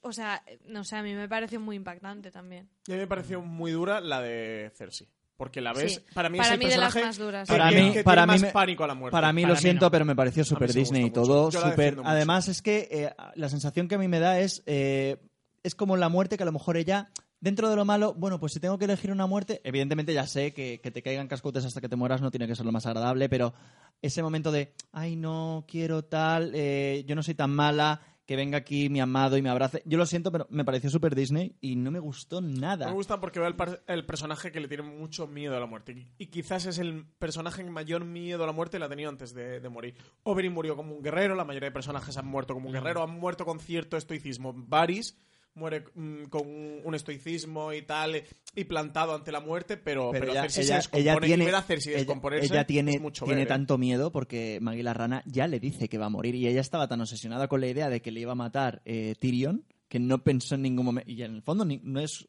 no, no lo ma- no la mata eh, Sí, pero bueno, es, es- simplemente que bajo los brazos es la No la interpretación mata que ella- nadie, no claro la es, la mata inter- nadie. es la interpretación de la de la ¿cómo se dice? Sí, lo que pasa es Sí, que la teoría del Baloncar realmente en la serie no la sacaron. la serie No, mucho. no, no, no. no la Sí, yo creo que no la cumple realmente. De todas formas, a mí el problema que tengo con la muerte de Cersei es que toda esa emotividad o tal, no, no la siento porque la escena es tan cortita que no te da tiempo a sentir eh, verdaderamente esa agonía ni nada por el estilo. Y de hecho ni siquiera estás, en ese momento estás muy pendiente porque no sabes seguro si se va a morir. O sea, te todo apunta que sí, pero tampoco lo sabes seguro porque no es, no sé, no me parece que sea el momento tan cumbre. hasta Yo que no viste que quitaba los cascotes del cuerpo tú Yo, de hecho, no es que hasta el episodio siguiente seguía sin estar convencido del todo. Por lo Sí, tanto, no podía que- tragarme esa emotividad, emotividad de- del momento que tú estás Yo, definiendo. por cómo Francis. era, tenía claro que. Porque Sí, a nivel narrativo final. no tenía sentido otra cosa. En plan, vas a hacer eso para que luego la mate otro, ya lo has cerrado. O sea, no, no tenía Mm. sentido. Para mí, eh, no sé, es que la verdad es que en cuanto a muertes, la serie tiene un repertorio maravilloso. Eh, que, eh, hablando de, de muchas muertes, también, eh, una de las cosas que mejor define Juego de Tronos también son las batallas. Hemos tenido muchas y muy buenas. ¿Con cuál os quedáis? Batalla de los bastardos. Los bastardos. Es que el momento de aplastamiento, Para yo mí me lo, acuerdo... lo que te mete en la, en la... O sea, entras ahí. Entras ahí, yo eso no lo viví Esa agonía. en, en, en otras que me han dado otras sensaciones, Aguas pero... Negras es muy buena también. Y Casa Austera es la Casa. Austera es la polla. Casa Austera tiene algunos momentos, no de tensión ya, sino de, de, de terror Cuando se verdadero. ¿eh? enfrenta a Daenerys por primera vez a Jamie, eso está muy chulo, pero no es una batalla, o sea, es... La- esa es en, en el episodio que se llama Botines de Guerra. Sí, esa, sí, esa batalla esa es es, muy buena. mm, espectacular. Y no la recordaréis tanto seguramente, pero la batalla del muro hasta ese momento en la serie Sí. era una cosa Sí, es- que, sí, que- sí, que sí, no sí, te lo sí, podías sí, imaginar. sí, Gigantes muriendo, eh, lo de la guadaña por todo el muro verdad, era increíble. Pero, pero fíjate, fíjate que sin tantísimos, aunque salga un gigante al final de la batalla, que por cierto el momento de Ramsey eh, arquero a mí me flipa. Ni es la de los bastardos. Claro, ¿eh? claro, claro. Por eso te digo que fíjate que en la de los bastardos, que realmente no hay una potencia, digamos, de, de efectos visuales de la hostia, como lo que ha dicho Richie de la guadaña y tal, pero es que todo ese trozo, el momento de cuando están aplastando a Sí. John, es que se lo come todo. Esa sensación de... Claro, te piensas en la batalla y es como... No, que te porque- ahogas tú, porque que te ahogas tú del, del agobio de decir, Claro, hostia, que lo van a que lo no, están no. ahogando. Piensas siempre en la batalla en el que mm, le clavan un cuchillo y se muere. No piensas en el que se queda, a lo mejor simplemente porque le han cortado un pie y se queda toda la batalla ahí agonizando y desangrándose. O el simplemente que muere o- o te has aplastado. hecho un esguince. Claro, claro, o sea, Te has hecho un esguince, no puedes andar y te matan. le daba como una visión y es además una ese visión- plano de- de- desenfundando la espada de John con todos los Sí, caballos viniendo, sí. yo para mí eso mm, es que no se me va a borrar de la cómo memoria. muere, ¿eh? cómo muere el, el hermano de John, que Ramsey lo Mm. suelta. Es que ese Rickon. momento de crueldad, de cuando... Y de hecho, Lo sé, es que tiene que ser, es que es el villano definitivo. Ni las- Rey de la Noche ni hostias. y la Pero batalla... no, Pero no Eric. ¡Hasta aquí! Y la batalla empieza con un plano secuencia dentro de la propia, en el centro de la batalla eh, que es Es una una- preciosidad, sí, es, sí. es maestría pura. O sea, es que eso es verdad que la más espectacular, desde luego yo creo que el top 1 es la batalla de los bastardos, pero es que efectivamente la serie nos ha dado eh, En una el- tras otra, ¿eh? En la- el documental que comentábamos María y yo al principio, eh, cuando están hablando del, del episodio La Larga Noche, decía que, que habían llegado ahí gracias a lo que habían hecho en Casa Austera y luego la Batalla de los Bastardos. Como que eh, todo eso había sido un ensayo, una preparación para llegar hasta el episodio de La Larga Noche. Mira que el episodio de La Larga Noche está bien y es muy chulo y tal.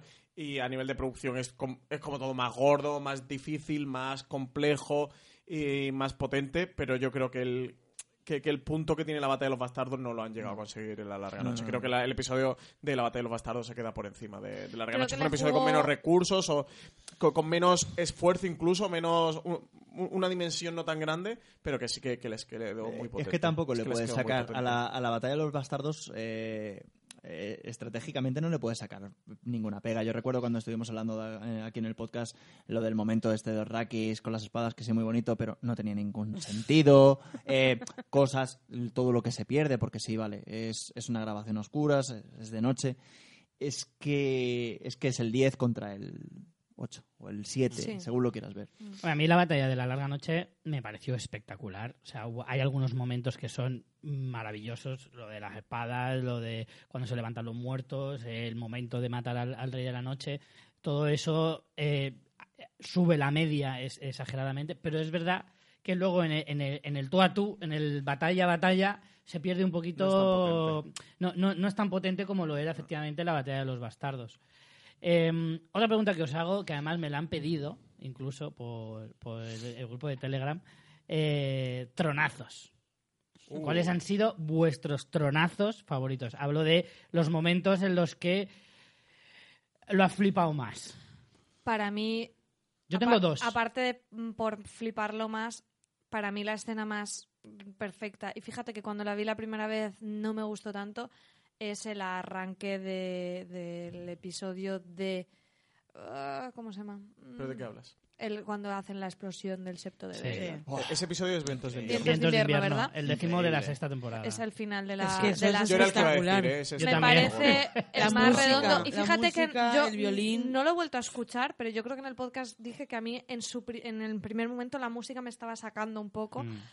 Pero la primera no. vez que lo vi, ahora para nada. De hecho, yo es que ya me, me declaro mega fan de Ramin Javadi y eso me parece una escena brillante y tiene mm, otras versiones. O sea, creo que creo que la serie mm, sería otra totalmente distinta sin este señor y ese momento es, bueno, es que yo esa, esa canción la he podido oír en bucle y luego la que hemos tenido este, esta temporada que es de, de Night King, que juega con variaciones de la de la luz de los siete, es una maravilla. Y luego es verdad que hay muchos momentos muy esperados. La primera vez que Daenerys sube al dragón, a lo mejor ahora queda como muy empequeñecido, pero ese Entonces momento muy fue importante. El brutal. reñidero de Meereen. Eh, claro, Sí. cuando se va y, y el, el plano de Daenerys eh, sobrevolando ya cruzando a poniente en muy, el mar, muy eso era brutal. Es que no nos acordamos de la temporada en el, en el que los dragones eran así Claro. chiquitinos y, y no podía hacer nada. Pero me quedo con la Qué explosión flipa- del septo de Qué Baelor. Yo flipamos creo que cuando también. quemó al, al maestro esclavista, el primer Mira, Dracarys. ese era, Que mi- era un mecherito de estos de Sí, un cocina pero centro. bueno, no. Mi primer- El, el bote de laca y el mecherico, bueno. Eso era. Mi tronazo number one era el que ha dicho María, por supuestísimo. O sea, creo, para mí es mi, es mi escena favorita de toda la serie. Es la que podría ver 10 veces seguidas y aún así Eso es muy mm, bestia. El se- seguiría el septo, el septo de Baylor. el ¿no? septo de Baylor. eh, Y es que también es Mar- verdad que Marguerite, cómo está ahí, las Sí, sí. miradas. La única lista, una La secundaria única- que también da hay que una pena, da una pena que dices, pobrecita mía. yo me vi la serie hace poco, entera otra vez, antes de ver eh, la última temporada, como he dicho ya varias veces. Y no llamas, y no llamas. Es que no llamas. eran 67 Da episodios. igual, y no llamas. El caso es que eh, ese momento lo estuve esperando, pero sin parar. Era como, "Uf, esta semana ya me toca, que me quedan solo cinco episodios. El momentillo, y, y el momentillo de, la, de la vela. Cuando está. Claro, es que está el. el- no sabéis la cantidad de... O sea, El primo cuando este. El primo este. Lancel. Lancel. Cuando analizas la escena muy concienzudamente, es todo lo, todos los pasos que hay que pasar para, para que se vaya hasta ese momento tan cumbre, tan climático eh, de la serie. Para mí es que es el punto más alto de toda la serie, en el momento en el que la música coincide justo con la explosión. De hecho, es que la, la música que la he escuchado en bucle una y otra vez, una y otra vez, una y otra vez, Increíble. el momento en el que explota eh, es que se me pone la piel de gallina cada vez que no, escucho la el- canción, el- imaginándome ese Muy, momento cuando explota. Y lo que decía María de Ramin Djawadi, hay muchas películas históricas y muchas eh, historias eh, a lo largo de la historia del cine que nos han marcado y en la mayoría de esos casos la banda sonora tiene un papel fundamental. Y muchas películas no alcanzan ese Olimpo porque a lo mejor su banda sonora no es tan No, potente. no. los, una de las cosas que efectivamente lleva Juego de Tronos a, a ese Olimpo de los dioses de las series o del mundo audiovisual en general eh, es precisamente que tiene una banda sonora que, que la recordaremos toda la vida y que la escucharás en bucle y que, y que la define como serie. Y eso es una cosa que es que es, es fundamental y es, es una pata de las tres o cuatro patas que le hacen ser algo tan importante dentro de la cultura audiovisual en general, es una pata tan fundamental que si se la quitas, es que la serie Pero es que sería otra totalmente Eso, distinta, como dice María. volvemos otra vez, con cualquier saga es fundamental. O sea, el Sí. Señor de los Anillos es impensable con su banda sonora. Así, con todo lo igual que, te Harry cuenta, Potter, todo o, lo que te cuenta su o banda Indiana sonora. Jones o Superman o lo Y que sea. Y, y además en esa escena que Star al, Wars. al final con, con la espectacularidad de lo de, de lo de la explosión y tal, pero justo, o sea, es esa escena y al momento siguiente es Tomen, el hijo de Cersei, Es que- lanzándose sí, al vacío. sí, sí, por- Otra gran muerte que no eh, habíamos Que no- mencionado, Claro, pero, me parece como se queda un poquito ahí porque pero en tampoco ese te la momento esperas. porque- te quedas, vaya. sí, es Claro. desolador todo lo que ocurre. Eh, Mi segundo Además, tronazo, como deja la corona, que hace así. La deja y se- mi segundo tronazo favorito era el que decía Eric precisamente, el, el que el, el primer Dracaris. Es la primera vez que dice Dracaris en la serie y es cuando, bueno, no es la primera, miento, en el en el en el, El, el este de los... el- La La casa de los casa de la casa de los La casa de los eternos. eternos Eso. Dying. Exacto. Esa es la primera vez que lo suelta. Esta, esta es la segunda. Sí, Cuando se carga el maestro en esclavista, para mí, ese es el segundo tronazo de mi top 2 de... Cuando mata a Que, los que íbamos maestros. a imaginarnos sí. que esos de- momentos iban a quedar empequeñecidos con lo que después nos ofrecía la serie. Es impresionante. Pero por encima de, mm, de la boda roja o de la muerte de Ned Stark. Eh, a mí ese momento, pero porque me lo, me lo disfruté mucho. O sea, la boda roja no lo disfruté. O sea, me parece un momentazo impresionante, es un tronazo de dimensiones épicas. Lo de Oberyn. Pero lo de. Oberyn Sí, es también. Pero para mí, el tronazo que, que- que me hizo saltar del sofá eh, fue ese. Ese me gustó ¿Y la muerte de John, o sea, de John matando a Daenerys o la muerte de Daenerys a mano de John? Y es que lo, ¿Lo veía venir. vivisteis como momentazo o fue como Yo es que poco- sabía que iba a pasar. Es que no sé. no, no te choca nada porque sabías que iba a ocurrir. Sí. O por lo menos lo intuías. Hombre, en el momento en el que la besa, mm, ya ahí, a ver, que Sí. es que dices, esto no puede más- terminar bien. Me parece más duro luego Drogon cuando llega y, y está muerta Daenerys y cómo se va, eso me parece más, más, más duro y más así. Además es una muerte un poco trampa. Y que además hemos visto muchas veces. Cuando dos están tan juntos y uno Sí. apuñala al otro y no sabes cuál de los dos ha apuñalado a quién. Esa es una, Hombre, es pero la, una la muerte cara, muy típica. la cara de sorpresa, o sea, la cara de sorpresa se nota evidentemente que, que es... Al eh, principio no lo sabes, ¿eh? Joder, sí. O sea, tío, sabes que es a el- Daenerys. Da- sabes. Daenerys no Pero la no imagen hace armada, trampa. y la ella. Clegane imagen hace Bowl, trampa. la Clegane Bowl le podremos Sí. dar medio Daenerys tronito, no va armada. La. Sí, sí, sí. Medio La- tronito la, darle. la Clegane Bowl es un, tron- es un tronazo, pero por ejemplo me parece más tronazo la muerte de John. A, ma- a manos de Sí, sus... ese también. Ese y es la un tronazo. resurrección, aunque fue Ese fue un muy tronazo, esperada. pero que muy, pero que muy Sí, bueno. Sí, Pero quiero que me digáis, el, o sea, además de los que ya hemos dicho, uno que digas, hostia, a mí este me dejó muy, muy La muerte de roto". John y la resurrección me Yo es que sabía, o sea, la muerte de John no me dejó tan blanca porque yo tenía bastante claro que, que eso no iba a poder ser. O sea, desde ese primer momento no me dio pena porque pensé que, que no. Tú sabes que la serie iba a terminar con Tyrion, con Daenerys y con Jon. O sea, eran las tres cabezas de dragones. Por favor, Y- podemos hablar de Serin, ¿Quién es la hija de, de, Ah, de Stannis. de Stannis, por un favor. tronazo muy gordo, ¿eh? Oh, Por no. favor, buena, por favor. O sea, Buenísima. O sea, Por es otra favor. muerte que no, hemos- de la que no hemos hablado, pero ostras. es horrible. Eso- esos pequeños olvidados. Madre mía. La batalla de Aguas Negras, cuando sacan el fuego valirio, también es Claro, muy, muy potente. Que muere el hijo de Ser Davos. Muere el que también Ser Davos. otro olvidado, evidentemente no. Y también vemos a Cersei, que está en las catacumbas de, de desembarco, también temiendo la muerte, que también está que ahí, temblando. ahí le da, ahí le da el. Se lo iba antes comentando a Richie. Eh, a mí, a mí no me gustó como, no me ha gustado mucho, aunque me parece espectacular el- la trayectoria de Sansa, pero no me ha gustado su final. Pero ahí Dani- eh, Cersei le da como su primer consejo que es tienes dos armas, las lágrimas y lo que tienes entre las piernas. O sea, como Aprende a usarlo. indirectamente todo lo va, lo va trabajando y ahí y el- esos momentos de que no para de beber vino y bebe y bebe. Ya le va diciendo, no, es que ahora viene Stannis y hay que ver con Stannis, a ver qué hacemos y tal y cual. Es curioso porque en sea, sí. programas anteriores, eh, porque además me los he estado escuchando estas últimas semanas, hablamos de que los mentores de Aria, eh, que por cierto de Aria hemos hablado poquísimo, Sí. Mm. eh, los mentores de Aria eran un poco Sirio Forel, Jake Hagar y el perro, El perro. más o menos. Sí.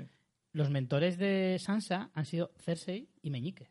Y Es que así, es muy curioso, pero hecho es verdad, más. han sido sus Sí, sí, sí. mentores. y ¿eh? así has terminado siendo Y un poquito Ramsay Bolton. Ha aprendido Hombre. mucho de él. No, no ha sido su maestro, pero por daños y directos ha y al final mira dónde Y se ha quedado y sin matar directamente a, A nadie. nadie. Pero lo que ha hecho indirectamente es lo que a mí... Hablando de Arya, hay que decir como tronazo la muerte de Walder Frey, cambiándose la Sí, sí, sí. cara. Sí, es buena. tronazo absoluto. Y, y el combate entre el perro y, Y Brienne. y Brienne. Y Brienne también muy bueno también. Sí, sí, sí. Brienne también es un personajazo. ¿eh? Brienne cuando mata a... a lo diré yo. Brienne. ¿A quién Sí, a? Brienne. A, a mí me gustó, no es un tronazo ni mucho menos, pero ese momento de ella su desquite con el guardajuramentos, cuando venga a Renly Baratheon, de su hermano. Mm. Ese momento me gustó a Stannis, Pues, sí. claro. Simplemente el, el hecho de por fin cumplir una parte de lo que ella quería hacer también me gustó mucho. Pero no es un tronazo. es- Luego hay momentos que a lo mejor no parecen tronazos, pero yo los considero como tal por, por lo que representan o lo espectaculares que pueden llegar a ser. Por, por poner un ejemplo, la primera vez que Sam entra en la biblioteca de Antigua, me parece Mm, tronazo. De lo increíble. Que, sí, fue Y que, precioso. y que sabemos de dónde sale el astrolabio de la cabecera. Sí, Que son las lámparas que hay colgadas en el techo de... O la de primera vez que antigua. llega Aria a Bravos y vemos Bravos por primera vez con ese coloso en la entrada y no, tal, me no lo, parece ve- increíble. no lo vemos, no lo vemos antes, no lo vemos antes cuando va eh, Ser Davos con ¿Con Stannis? Con Stannis, creo que sí. Pero llegamos a ver la ciudad. Vemos Ah, el banco en- y, en creo que la, Bravos, y creo que la Bravos. entrada. No, se ve el banco, pero el coloso no se veía. ¿No? Y, y la casa de Blanco y Claro, Negro. se ve, claro, se ve Sí la que- casa por sí dentro. que se ve en la O sea, cabecera. se ve el banco, sí que se ve en la cabecera. En la cabecera. Sí, en la cabecera sí que sale la- el- el Pero tú no ves la ciudad por fuera, la ves cuando llega Aria al- Sí, sí, a la sí. ciudad. En la- en el- efectivamente, en el segundo episodio de la quinta temporada, si no recuerdo mal, que es eh, la de la Casa de Blanco y Negro, su llegada a, esa, a, ese, a ese lugar. Entonces, ese tipo de cosas me parece que pueden ser tronazos también.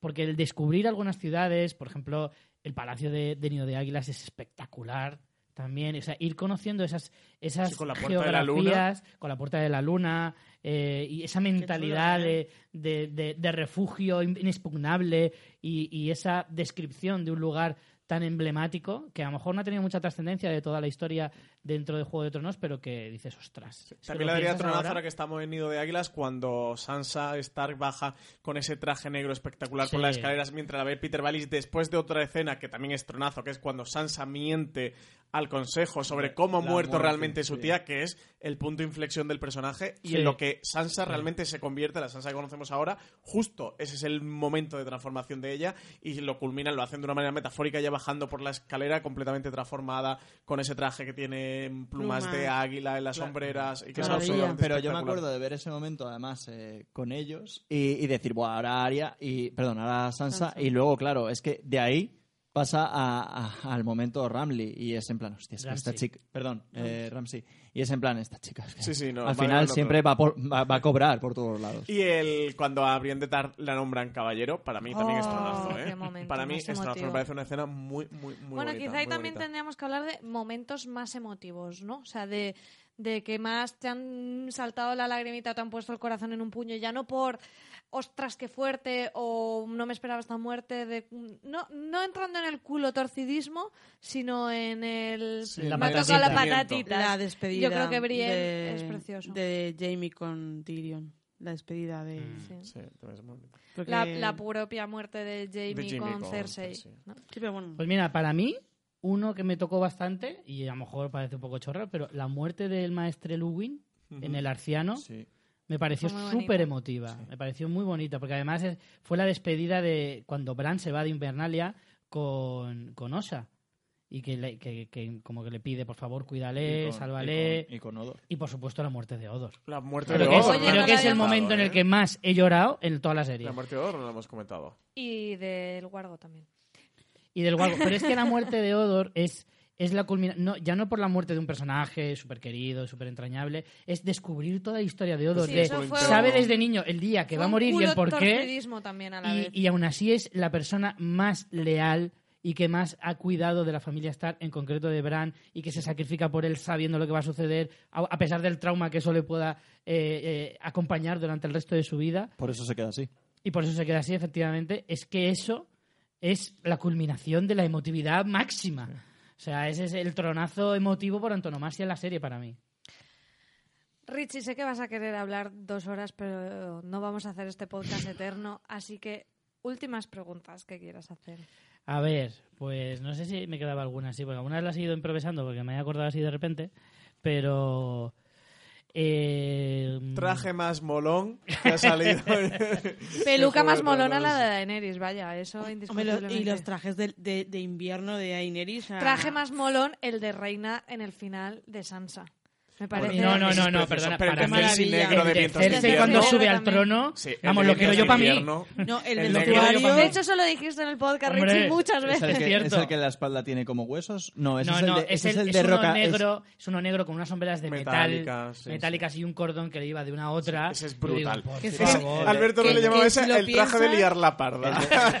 Si lo piensas, es, genial, porque al final, o sea, Cersei al principio va de reina, en plan. mm, Sí, de, de dama, de dama, de, dama, de Cuando dama. pero porque ahí- ahora los primeros momentos de Cersei con esos trajes así como granates y el Pero pelo porque rubio además largo. ahí, si tú te das cuenta, hay, un, hay una historia, porque al principio ya es cuando todavía usa su sexualidad Exacto. para, para, Mm. para, para todo. No, al final también la Luego, cuando llega mm, Marguerite, es cuando se empieza a poner las, las, las corazas, las, Mm. los metales como tal, en plan de yo soy más reina que esta.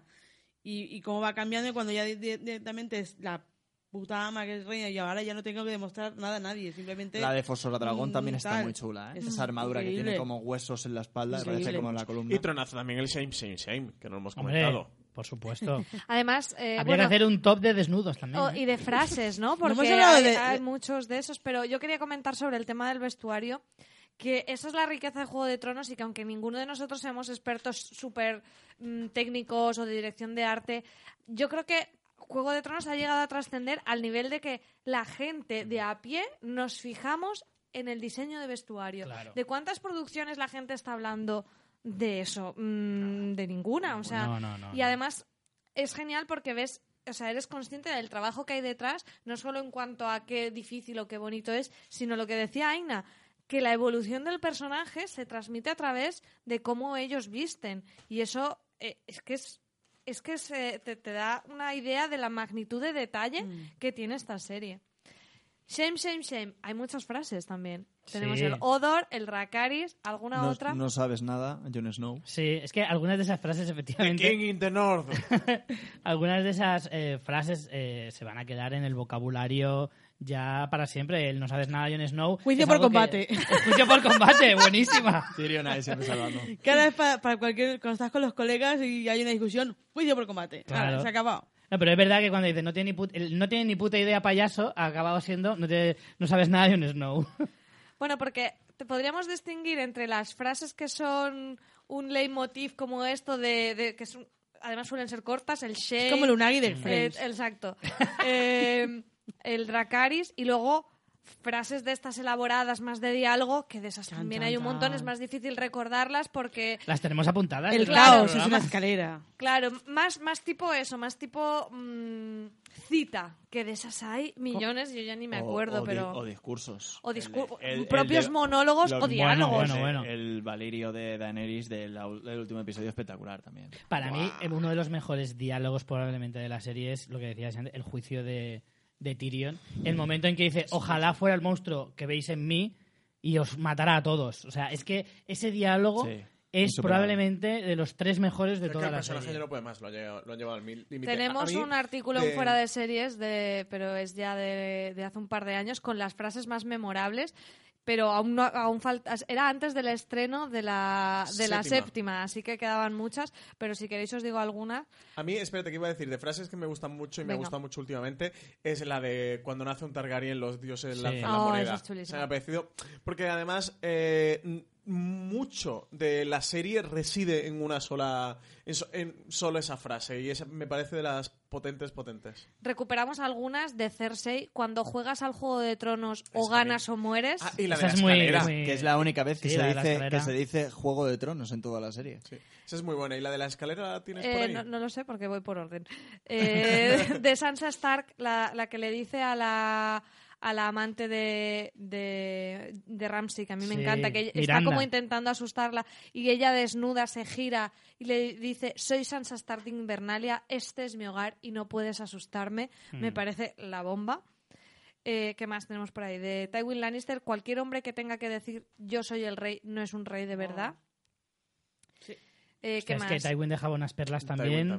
porque de- acordaros de la relación de Tywin con Arya al principio Ay, en qué- Harrenhal. qué- cómo me encantó Qué esa- diálogos, macho. Qué, qué maravilla, diálogos. qué me cago en la maravilla. mar. Bueno, no hemos dicho también el Valar Morgulis. Por supuesto. Todos los hombres deben morir.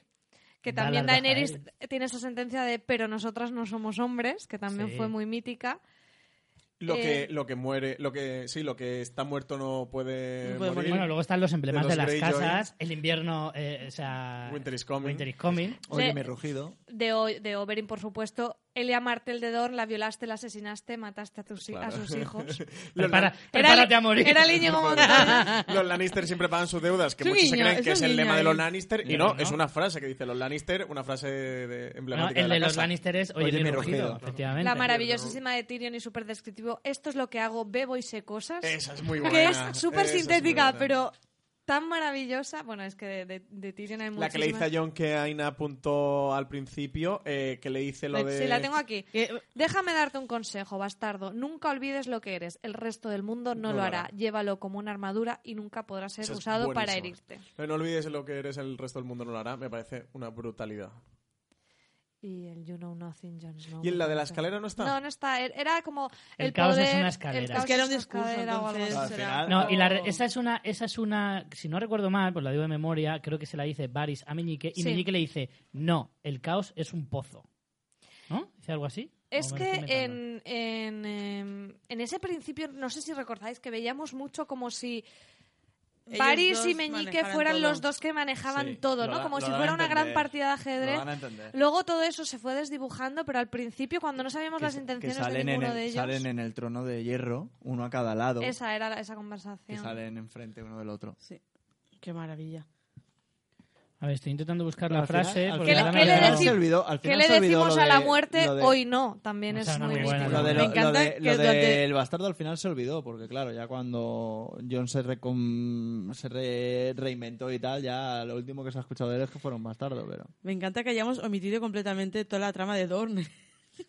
no hemos hablado en absoluto ¿Qué de nada. trama de Dorne? Solo de Oberyn es lo único que hemos hablado de, hacía de- gracia de los el, martelos. el- el- el de la pala, el de la pala de, para sacar eh, pan del horno. El- ¿El de la pala? El, ah, sí. el eh, aero, aero, Aero J. que, que lo pintaban ahí. que lo de- llamamos de- Oreo. de- Oreo J. lo, lo pintaban de Bueno, la y super luego venganza se de Cersei con, con la Con la- pava sí. esta es pre- impresionante también, ¿eh? Con la... Tengo Mira. otra muy buena de Tyrion que, que hablando sobre Joffrey que dice hemos tenido reyes malvados y hemos tenido reyes idiotas, pero nunca habíamos sido maldecidos con un malvado idiota por rey.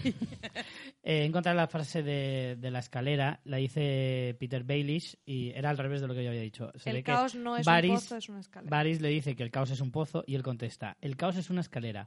Muchos han intentado subirla pero han fallado y nunca intentan de nuevo. La caída los destruye y a algunos se les da la oportunidad de subir. Se niegan, se aferran a los dioses o ilusiones, pero solo la escalera es real. Escalar es todo lo que queda. Que es la vida, es el resumen de la vida de Peter Claro. Bellis y al final lo que ocurre, se cae de la escalera. Y se Y pega muere. una, hostia, una hostia. Si le hubiera enseñado a Sansa, Sí, pues Pero es que define muy bien lo que es la, la idea de alguien que efectivamente empieza de la nada y va creciendo, creciendo y va subiendo, subiendo por esa escalera de Es que poder. Peter no era noble. Es de, Hasta- los, es de los, además, iba a decir de los pocos, y no sé si el único, de los personajes protagonistas o de primera línea que no es noble en la serie. No, No. Varys tampoco, eh, también venía de baja cuna. Varys y Peter Joder, Bellis. Varys ¿y quién era, Varys era, era un esclavo al que además Sí. eh, lo, lo- el, el que tiene él metido loco. en el escritorio, Sí, sí, que sí. es, abre, un, ca- a- abre un cajoncico y veo a- a- al señor abuelico ahí, ¡eh! Pero, pero, ¡Echame unos colines! pero eh, Peter Baylis eh, era el, Sí. era el amigo, era el amigo, el, el de la, el de la friendzone de, de Caitlyn. Y, y además lo humillan, porque lo, Mm. él como que intenta retar, Sí, ¿no? No una solo le humillan, lo dicen, pero nunca lo llegan a enseñar. Él tiene paliza. una cicatriz en todo el pecho que le abren el pecho, creo que es Brandon Stark. El El, con el que se iba a casar Catelyn en un principio, que es el hermano de. Ned. Y le pega una paliza y le raja todo el pecho y se supone que tiene una cicatriz de cojones, pero que nunca se llega a ver en la serie. Algunas frases más míticas eh, de Daenerys, que ya nos hizo spoiler de lo que pasaba al final, que dice, tomaré lo que es mío con fuego y sangre, que Y tal cual, no, ¿eh? no miente. Que es el, Lo de cumplió. la- es el lema de los Y horarios. después Tywin Lannister, que también podemos hacer una lista de quién son los más eh, con Ca- dos cojones y de la serie, y que es un león no se preocupa por la opinión de las, Las ovejas, ovejas. que también es Esa la dice. Tywin y luego la vuelve a decir, no sé si es Jamie se la dice a Cersei recordando que lo decía su padre. Y, y es- Bueno, y cuando Creo Olena le de- dice a rollito- Jamie el rollito- que ha sido ella quien ha matado a, a Joffrey, plan, dile a Cersei que fui yo. Ahí a Richie ahí. se le rompió un poco el corazón, pero bueno. ¿Por qué? ¿Cuándo? Cuando Olena eh, dice, le dice a Jamie, Ah. que ya lo sabíamos, pero vuelve a hacer hincapié en que no fue Tywin quien mató a Jon. Pero vamos a ver, fue Olena. Pero Tywin le Pero dijo eso dijo Tywin. Eso dijo Tywin, claro. Que quiere, que, ¿Queréis que digamos los personajes así que nos parecen más... Más con, con dos cojones o con Sí, dos sí, ovarios. más. Yo, Olena. Hombre, Olena creo Olena, que pues, está es muy en el bastante- top Por encima muy de Cersei. top O sea, yo Olen- apostaría porque Cersei. ¿eh? ¿Sí? Hostias, Cersei impensado. Es que vemos Pero la Cersei que- de, de la octava Pero temporada. ¿eh? Cersei, Es que- o sea, Olena es Cersei De mayor. si hubiera envejecido. Olena ya era como la gente mayor que ya va sin filtro, Olena- en plan, no, no, que está de "Dejaos vuelta, mierdas", está de vuelta de la vuelta vida. de. Pero, pero Elena era reina. Eh, pensemos en Cersei, que Cersei es la hija del... Bueno, es la mujer del rey, pero con- de un rey que pasa absolutamente de Sí, ella y que no tiene Cersei ningún sigue poder. ah, manteniendo esas formas palaciegas casi siempre. Olena ya se Olena la se suda la ya. suda todo. Es, como, como es como, mi- Es como la, Milá. la conversación O que sea, tiene... que ya le da igual Sí, todo. es la conversación que tiene con el, con, con el gran gorrión, el gorrión supremo, Sí. que dice, bueno, eh, déjate aquí de historias, a ver qué quieres. Eh, dinero, niños, lo que tú quieras. Ojo con el Gorrión Supremo, que era un buen villano, ¿eh? Sí, también fue un villano. A mí me ponía de los nervios. Jack Tony siempre ha hecho pero- de villano, ¿eh? Yo todo lo que lo he visto siempre está de, de, Sí. villano. ¿Quién más diríais aparte de Olena? Tywin. También. Tywin. Sansa. Tywin te metía unos tascas que te dejaba sentado, ¿eh? Sansa luego también. Pero vamos, o sea, porque además Tywin era en plan, eh, digan lo que digan, la última palabra la tengo yo, que para eso tengo los huevos más viejos de aquí, Sansa ¿sabes? además lo dejan claro en, la, en una de las últimas escenas del final de la serie, cuando coge a su tío a Edmund Tully y le dice, mira, ¿qué Siéntate, te sientes? siéntate. Hablando de los Tulis, el pez negro te soltaba también unas El pez que negro te era- dejaba guapo, Ese ¿eh? era otro que también los tenía bien puestos, ¿eh? Sí, sí. Qué armadura más chula tenía ese hombre, ves. ¿eh? ¿Sabéis Qué otro que me molaba mucho y que ha salido muy poco? Este, el del Banco de Hierro. El Nestoris. No me acuerdo del nombre de pila, pero la apellido Ah, era sí. Nestoris. Margatis, ¿no? El, el personaje Sí. que hace. Margatis. Sí, exacto. El hermano de Sherlock. Que salía, ha salido muy pocas veces, pero que también te soltaba. Era más de estos que te sonreía mucho, pero era, es que era el, Diplomático, el clásico banquero de. claro, si te sí, sonrío sí. mucho, pero te voy a sacar hasta el hígado. Pero fírmame tu pena de muerte. Fijaos la cantidad de, de ¿eh? secundarios Sí, de primer nivel y segundo nivel que hay, porque y por tenemos supuesto el jefe Bigun, maravilloso. Ah. Mace Tyrell. Que le vamos a echar mucho de menos. Pero ese no daba rascas, ese, No, ese con juntar la pierna, una pierna delante y otra detrás para andar ya tenía bastante, madre mía. Mm. Qué grandes pérdidas. Richie, última pregunta. y sacaba cosas de casa. Vale, ¿eh, Richie? Última acaba para pregunta. siempre. Última pregunta. ¿Seguimos una hora más? No, ¿Qué- ¿Cuánto Cersis me dais? la última pregunta yo creo que debería ser ¿qué ha significado para vosotros Juego de Tronos? Evidentemente. Aina, por favor, empieza. Venga. Pues a ver. A mí me ha gustado mucho la serie. Molaría que contestara. A mí esta pregunta me da igual. Eso. no. como antes.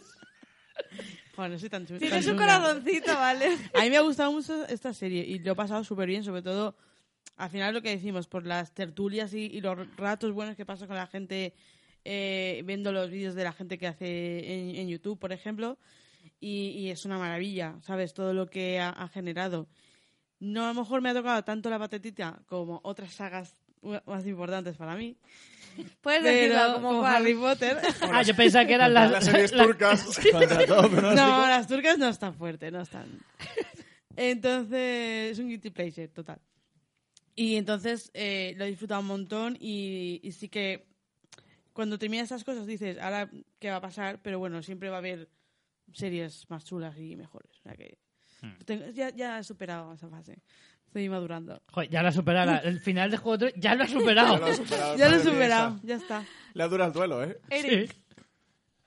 Eh, al final, para mí, eh, lo que os he comentado antes, ¿no? O sea, eso de, de coger y quedarte hasta las 3 de la mañana o a las 4, la hora que sea, y decir, lo quiero, ya no por al margen del spoiler, sino quiero terminar de ver la serie justo en el, en el momento.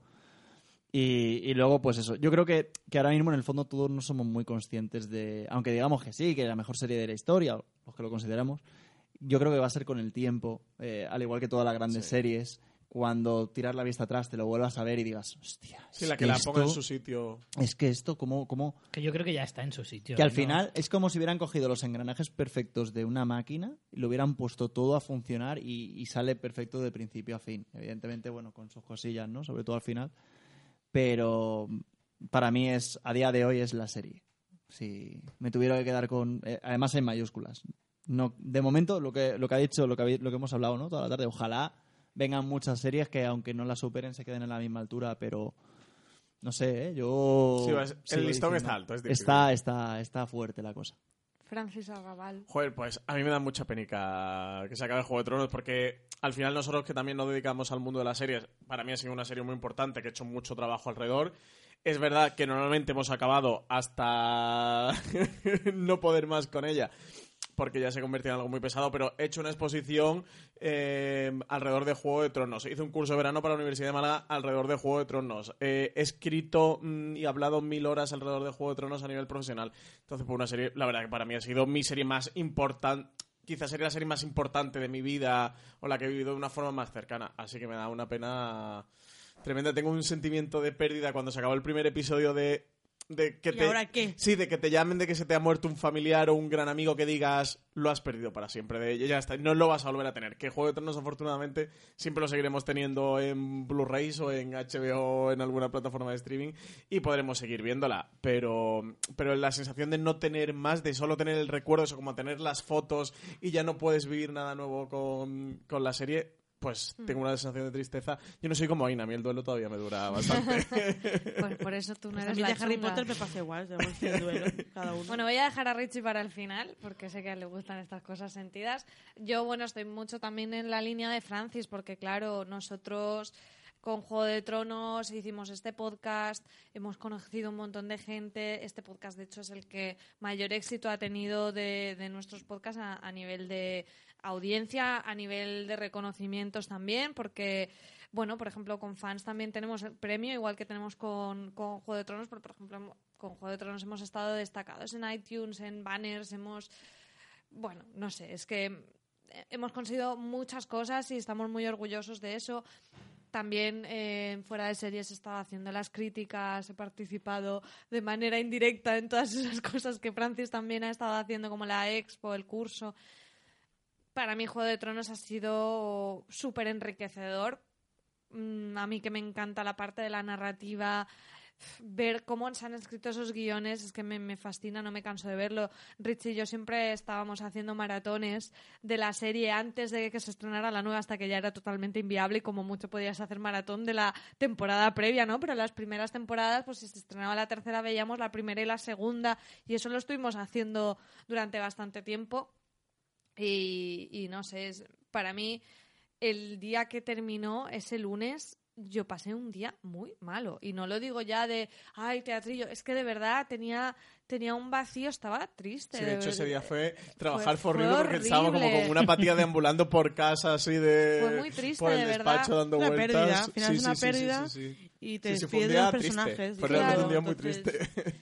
Y después bueno pues Que parecemos como unos frikis. Yo tengo como una, sensa- una mala sensación di- diciendo estas cosas porque Claro, es es como, es "Va, solo es una televisión". serie y ya está, ¿no? Pero es que al final forma Pero es muy importante el hablando antes de cómo eso implica en tu... eh, o sea, eso es una ficción, pero todo lo que eso ha significado es tu realidad, reales, es, claro. es tu vida real. O sea, lo que yo he trabajado en torno a la serie, lo que yo... eh, los ratos que he echado con la gente... eh, Sí, la los momentos, tenido, esas experiencias, incluso las emociones que me produce la serie cuando la veo, eso es real, aunque la historia que me estén contando sea una ficción pensada por un señor mm, allí en Estados Unidos. Entonces, eh, pues es, co- es como dice Aina, o sea, e- es una pérdida en cierta manera y aunque podamos volver siempre a ella, eh, no volveremos a tener esa sensación de qué me van a contar, de, de- de vivir esa emoción en directo. Pero bueno, siempre me quedo en que creo que es un momento histórico de la televisión. Veremos si hay algo igual o no. Ojalá lo haya. O igual, igual no será. Será diferente. Será fantástico. Pero yo me siento muy afortunada de, haber podido vivirlo como espectadora e incluso un punto más allá del espectador, que es como persona que ha generado contenido en torno a la serie.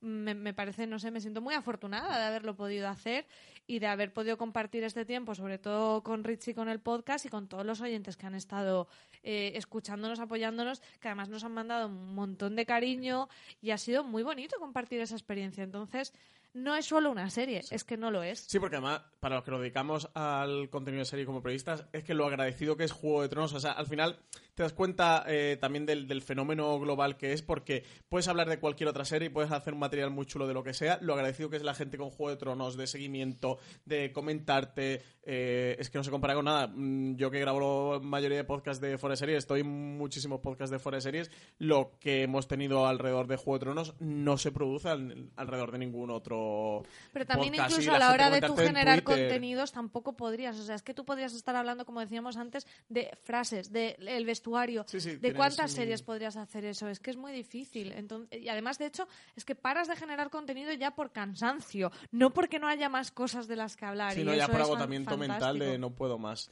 A no ser que los spin-offs sean iguales de buenos de Oye, ojalá. Yo es mi esperanza, ¿eh? porque estoy muy triste. Otra vez me he puesto triste, Richie. Mira, mira, que no quería venir a grabar este podcast porque sabía que iba a acabar triste. bueno, es normal que nos y no emocionemos y yo solo quiero eso, dar las gracias sobre todo a Richie y a todos los oyentes que han estado durante muchos años, que además es que tenemos mucha gente que es que son, no sé, es que en años no sé cuánto es, en temporadas son cuatro, ¿no? Porque empezamos con la cuarta nosotros. Sí. Pero en, cuatro, en cuatro, años son más. 18. No, cinco, cinco temporadas. Cinco temporadas, Sí. pero en años son más porque ha habido años que no hemos tenido Juego de Tronos. Entonces, hay gente que nos lleva escuchando años, desde ¿no? Todo entonces. empezamos a grabarlo en la cuarta temporada que se emitió en 2013. 2014, miento, Ujú. 2014. Ujú. Y todo eso, Richie, que has, has preparado un... Me quería haber, Una- pre- eh, quería haber preparado en Breaking Bad, en Breaking Bad, pero elegía. al final no, no lo he hecho, así que voy a intentar hacerlo así un poquito de aquella manera. No le interrumpáis ni digáis nada de que ve porno, por favor, que se va a poner Sí, emotivo Hacerme el favor, si nos importa. Pues, a ver, sí que la sensación que se te queda es un poco, evidentemente, se queda de vacío. Yo siempre he defendido mucho el hecho de que la gente, cuando te dice, ¿pero cómo te pones así por una serie? O como ¿cómo te pones así por el fútbol? Cuando tú, cuando tú eres apasionado de algo, cuando a ti algo te llena tantísimo, tu día a día, porque para mí las series y las, y las cosas que disfruto como aficiones, que para mí son más que aficiones, eh, el, el ver series, el que te guste una cosa u otra, al final te define como persona. Y a ti te gusta que te defina como persona. A mí, ver este tipo de series, ser súper fan de, de Juego de Tronos, del Señor de los Anillos, de The Walking Dead y demás, me gusta que me defina, me gusta que hable de mí y que me diga y que, y que de alguna manera eh, me ponga eh, eh, en el mundo de una determinada manera. Entonces, que acabe Juego de Tronos es como que se acaba una parte de mí que se quedará para siempre dentro de mí, dentro de mi propia historia y de todo mi entorno y mi, vida en general. Puede parecer como muy exagerado, pero es que es tal cual como lo siento. Y creo que mucha gente lo siente de la misma manera. Y muchas veces se menosprecia eso y a mí eso me parece fatal. Entonces, cuando se acaba, cuando se cierra un ciclo, como se cierra ahora la película de Marvel, por ejemplo, que, que es un sentimiento parecido, al final es un, es un punto y aparte, porque luego pueden venir más cosas. Puede, de hecho, Juego de Tronos tiene la gran ventaja, pues eso, que nos ha dejado esa pequeña ventanita de no se cierra aquí el universo de Juego de Tronos. Que esa es otra cosa, que es cuando tú te mm, consigues eh, sumergir dentro de un mundo tan vasto y que tú con tu mente seas capaz de moverte por ese universo, que tú seas capaz de cuando estás en, en un viaje en tren y no tienes datos en el móvil, te pones a pensar en el Juego de Tronos y puedes volar por el, por el mapa, que te lo has aprendido de memoria gracias a la cantidad de veces que has visto la serie, que conoces tanto los personajes, que los empatizas tanto, que eres capaz de meterte en la mente de ellos, como hemos hecho María y yo durante cinco años en el podcast, que nos hemos metido en la mente de cada uno. Hemos pensado como ellos, hemos vivido las mismas cosas, las hemos hecho propias y las hemos transmitido a un montón de gente y esperamos que durante este tiempo hayamos conseguido que la gente, si no lo había hecho, porque no se le hubiera ocurrido o porque simplemente no, no, no se le ha dado el caso, escuchándonos a nosotros haya conseguido hacer ese tipo de cosas que estoy intentando así un poco explicar. Eso es lo que a mí se me queda de Juego de Tronos, el, el cómo se ha podido compartir y lo que me ha dejado a mí como persona, como experiencia y como eh, una pequeña parte, un, un pequeñito, eh, una pequeña bola, como, como hacían en Inside, ¿no? Esos, eh, en Inside Out, eh, en la película de, de Pixar, que tienes esos pequeños recuerdos hechos bola. Pues yo tengo el mío de Juego de Tronos bien gordo eh, dentro de mi cabeza, dentro de mi corazón y se quedará para siempre. Siempre lo podré disfrutar viendo la serie otra vez, escuchando los podcasts otra vez o simplemente teniendo conversaciones con vosotros y con todos mis amigos que las seguiré teniendo como sigo teniendo conversaciones de Friends o de series que me han marcado a lo largo de mi vida. Juego de Tronos es un ente en sí mismo. Todo lo que rodea a Juego de Tronos es maravilloso. Toda la gente que, que, que, se ha acercado, que se ha asomado a este mundo, que es maravilloso de descubrir cómo algo que te gusta tanto te hace pasar tan buenas horas en una vida que a veces es difícil, es dura, que tienes el trabajo, las responsabilidades. La vida a veces es muy jodida y este mundo es maravilloso, que te evade y que te hace disfrutar tantísimo con la gente que quieres y que está a tu alrededor. Que es que, en fin, me podría tirar otras dos horas hablando de esto solo. Puedo Nada aplaudir. más, pero es que es, que es así. No ¡Qué sé. bien habla Richie! joder! Richie no se emocionó con el final de Juego de Tronos, pero se va a emocionar con el final del podcast. Richie Pues sí. King in the North. King in the North. Yo defiendo que la gente tenga pasiones, coño. Que la vida es un rollo si no tienes pasión por la vida o por cosas como esta, joder. Disfrutémoslas. Y, y lo que te hace sentir cuando ves esto que... Es que Juego de Tronos, cuando tú empiezas a verlo y cuando lo vuelves a ver, yo que es que, insisto, que me he visto la temporada otra vez, de verdad hacerlo. Porque te, te, te, te devuelve a los años Y anteriores escuchar los lo- podcasts, que tiene que ser graciosísimo ver las barbaridades que decimos o lo desafinados que estamos con las Madre teorías. mía. Y es que, en fin, que disfrutemos de estas cosas, joder. Independientemente de que te guste más el final o no, yo me quedo con mi definición del, del- del episodio anterior, maravilloso, de disfruta del viaje cuando echas un polvo maravilloso, aunque el orgasmo no sea bestial, Por Disfruta cierto, añado acuérdate. comentarios a iVoox eh, eh, aplaudiendo tu símil del ¿Verdad? episodio anterior. sí. Y luego se nos tacha a Eric y a mí por hacer alguna desvarío de... Lo importante, lo importante es que si vais a hacer algo, tengáis el reflex cerca de la cama. Bueno, pues eh, yo solo quería decir que eso, de nuevo, muchas gracias a todos los oyentes que no tienen por qué despedirse de nosotros, que nosotros seguimos haciendo nuestro podcast de cine y series, Fans Fiction, donde hablamos de muchas otras series, que seguimos con el podcast de The Walking Dead, que A seguimos tope. con el podcast de Westworld y que seguimos participando mucho en Fuera de Series con ¿Y quién Francis. sabe si algún día saldrán podcast nuevos? Y Nunca quién se sabe. o sea que entréis Ese- en Fans esa serie de, del Señor de los Anillos de Amazon... Esa pinta podcast, esa huele a podcast. Huele desde aquí, ¿eh? O quizá recuperamos este, este canal, este feed para hablar de los spin-offs. Así que Esperemos que, que, sí. la, que la tristeza no os invada por dentro de pensar que además de perder a Juego de Tronos, perdéis las voces maravillosas de Rich y María. No tiene por qué. Seguid escuchándonos. Agradeceros a todos los que habéis estado todos estos años. Eh, mucha Y gente nos ha agradecer, escrito. agradecer sobre todo, a- a- aprovechando que hoy hay tanta gente aquí, a toda la gente que ha venido al podcast, que, están ellos tres, que han participado en muchas ocasiones, pero hay representantes muchas sindicales eh, de los Efectivamente. Somos los liberados de, de todo lo que han venido. que han sido muchos, muy variados y muy buenos todos. Y de verdad también les quiero agradecer a todos los que han participado en alguna ocasión en el podcast. Pues nada, chicos, esto se acaba. Muchas gracias por haber venido a este repaso un poco así improvisado en el que casi sin guion, pero hemos ido hablando de todo. Eso es señal de que tenemos mucho ahí, que no hace falta un guion porque te, te acuerdas. Es que hay cosas que te han marcado tanto. Muchas gracias, Francis, por Pues venir. muchas gracias a vosotros. Yo quería pedir un aplausito para Cosas de Casas, que ya se nos va.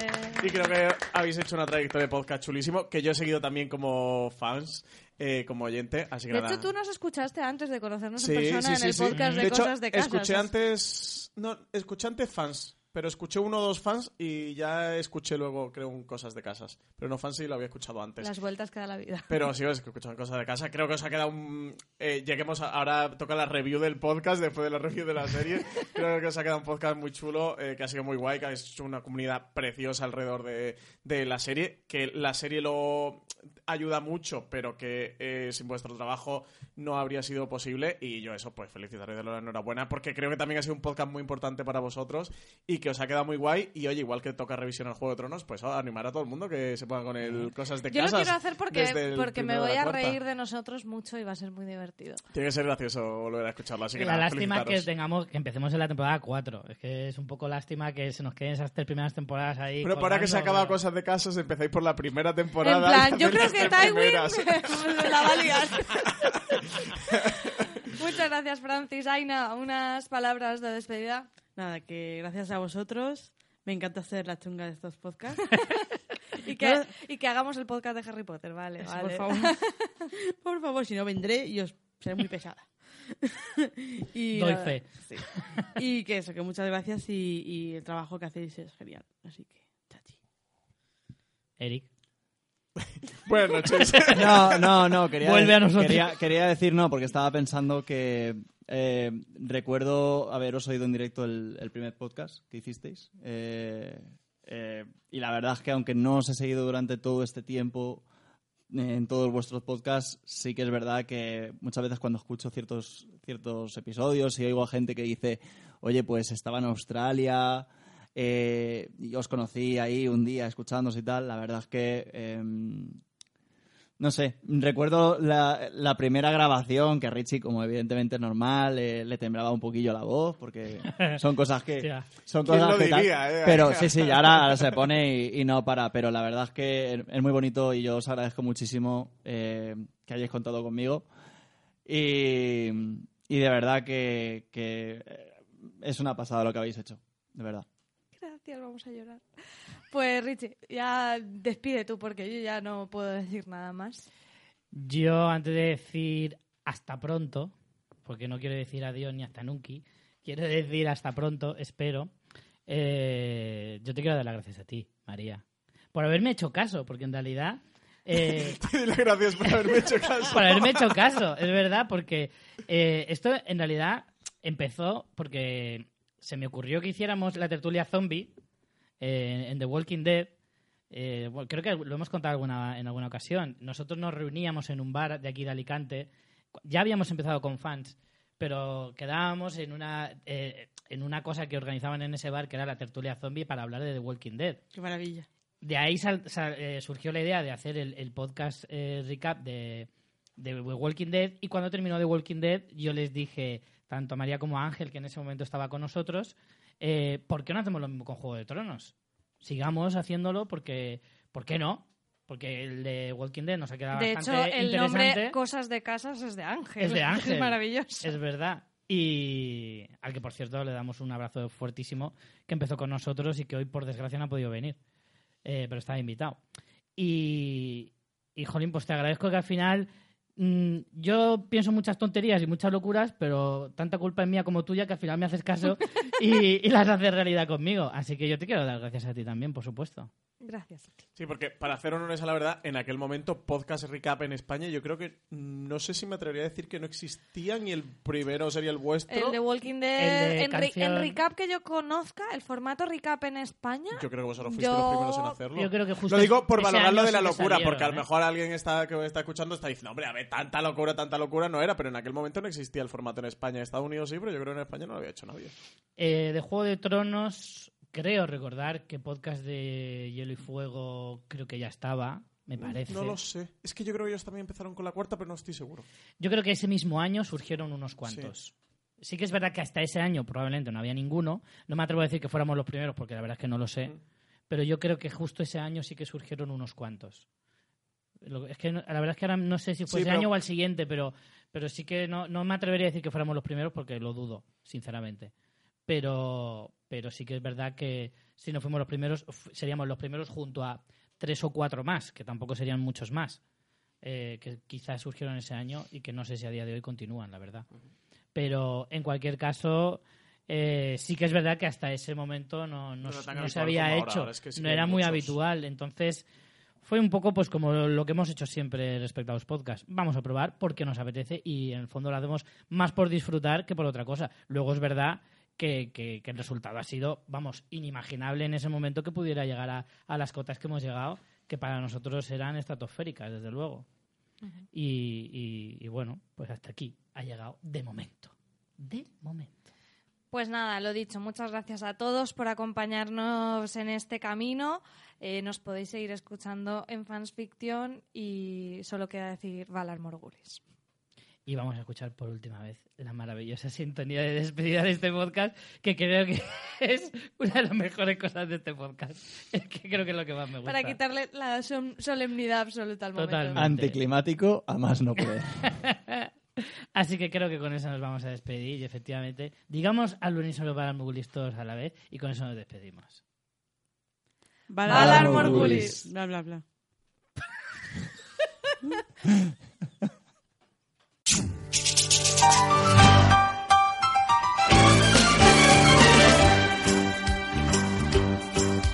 It's a rare condition this day and age to read any good news on the newspaper page.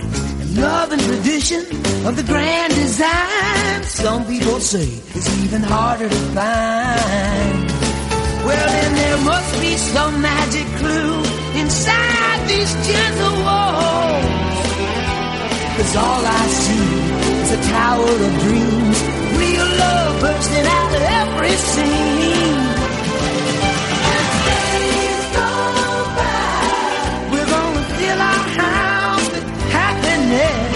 The moon may cry, but we'll smother the blues with tenderness.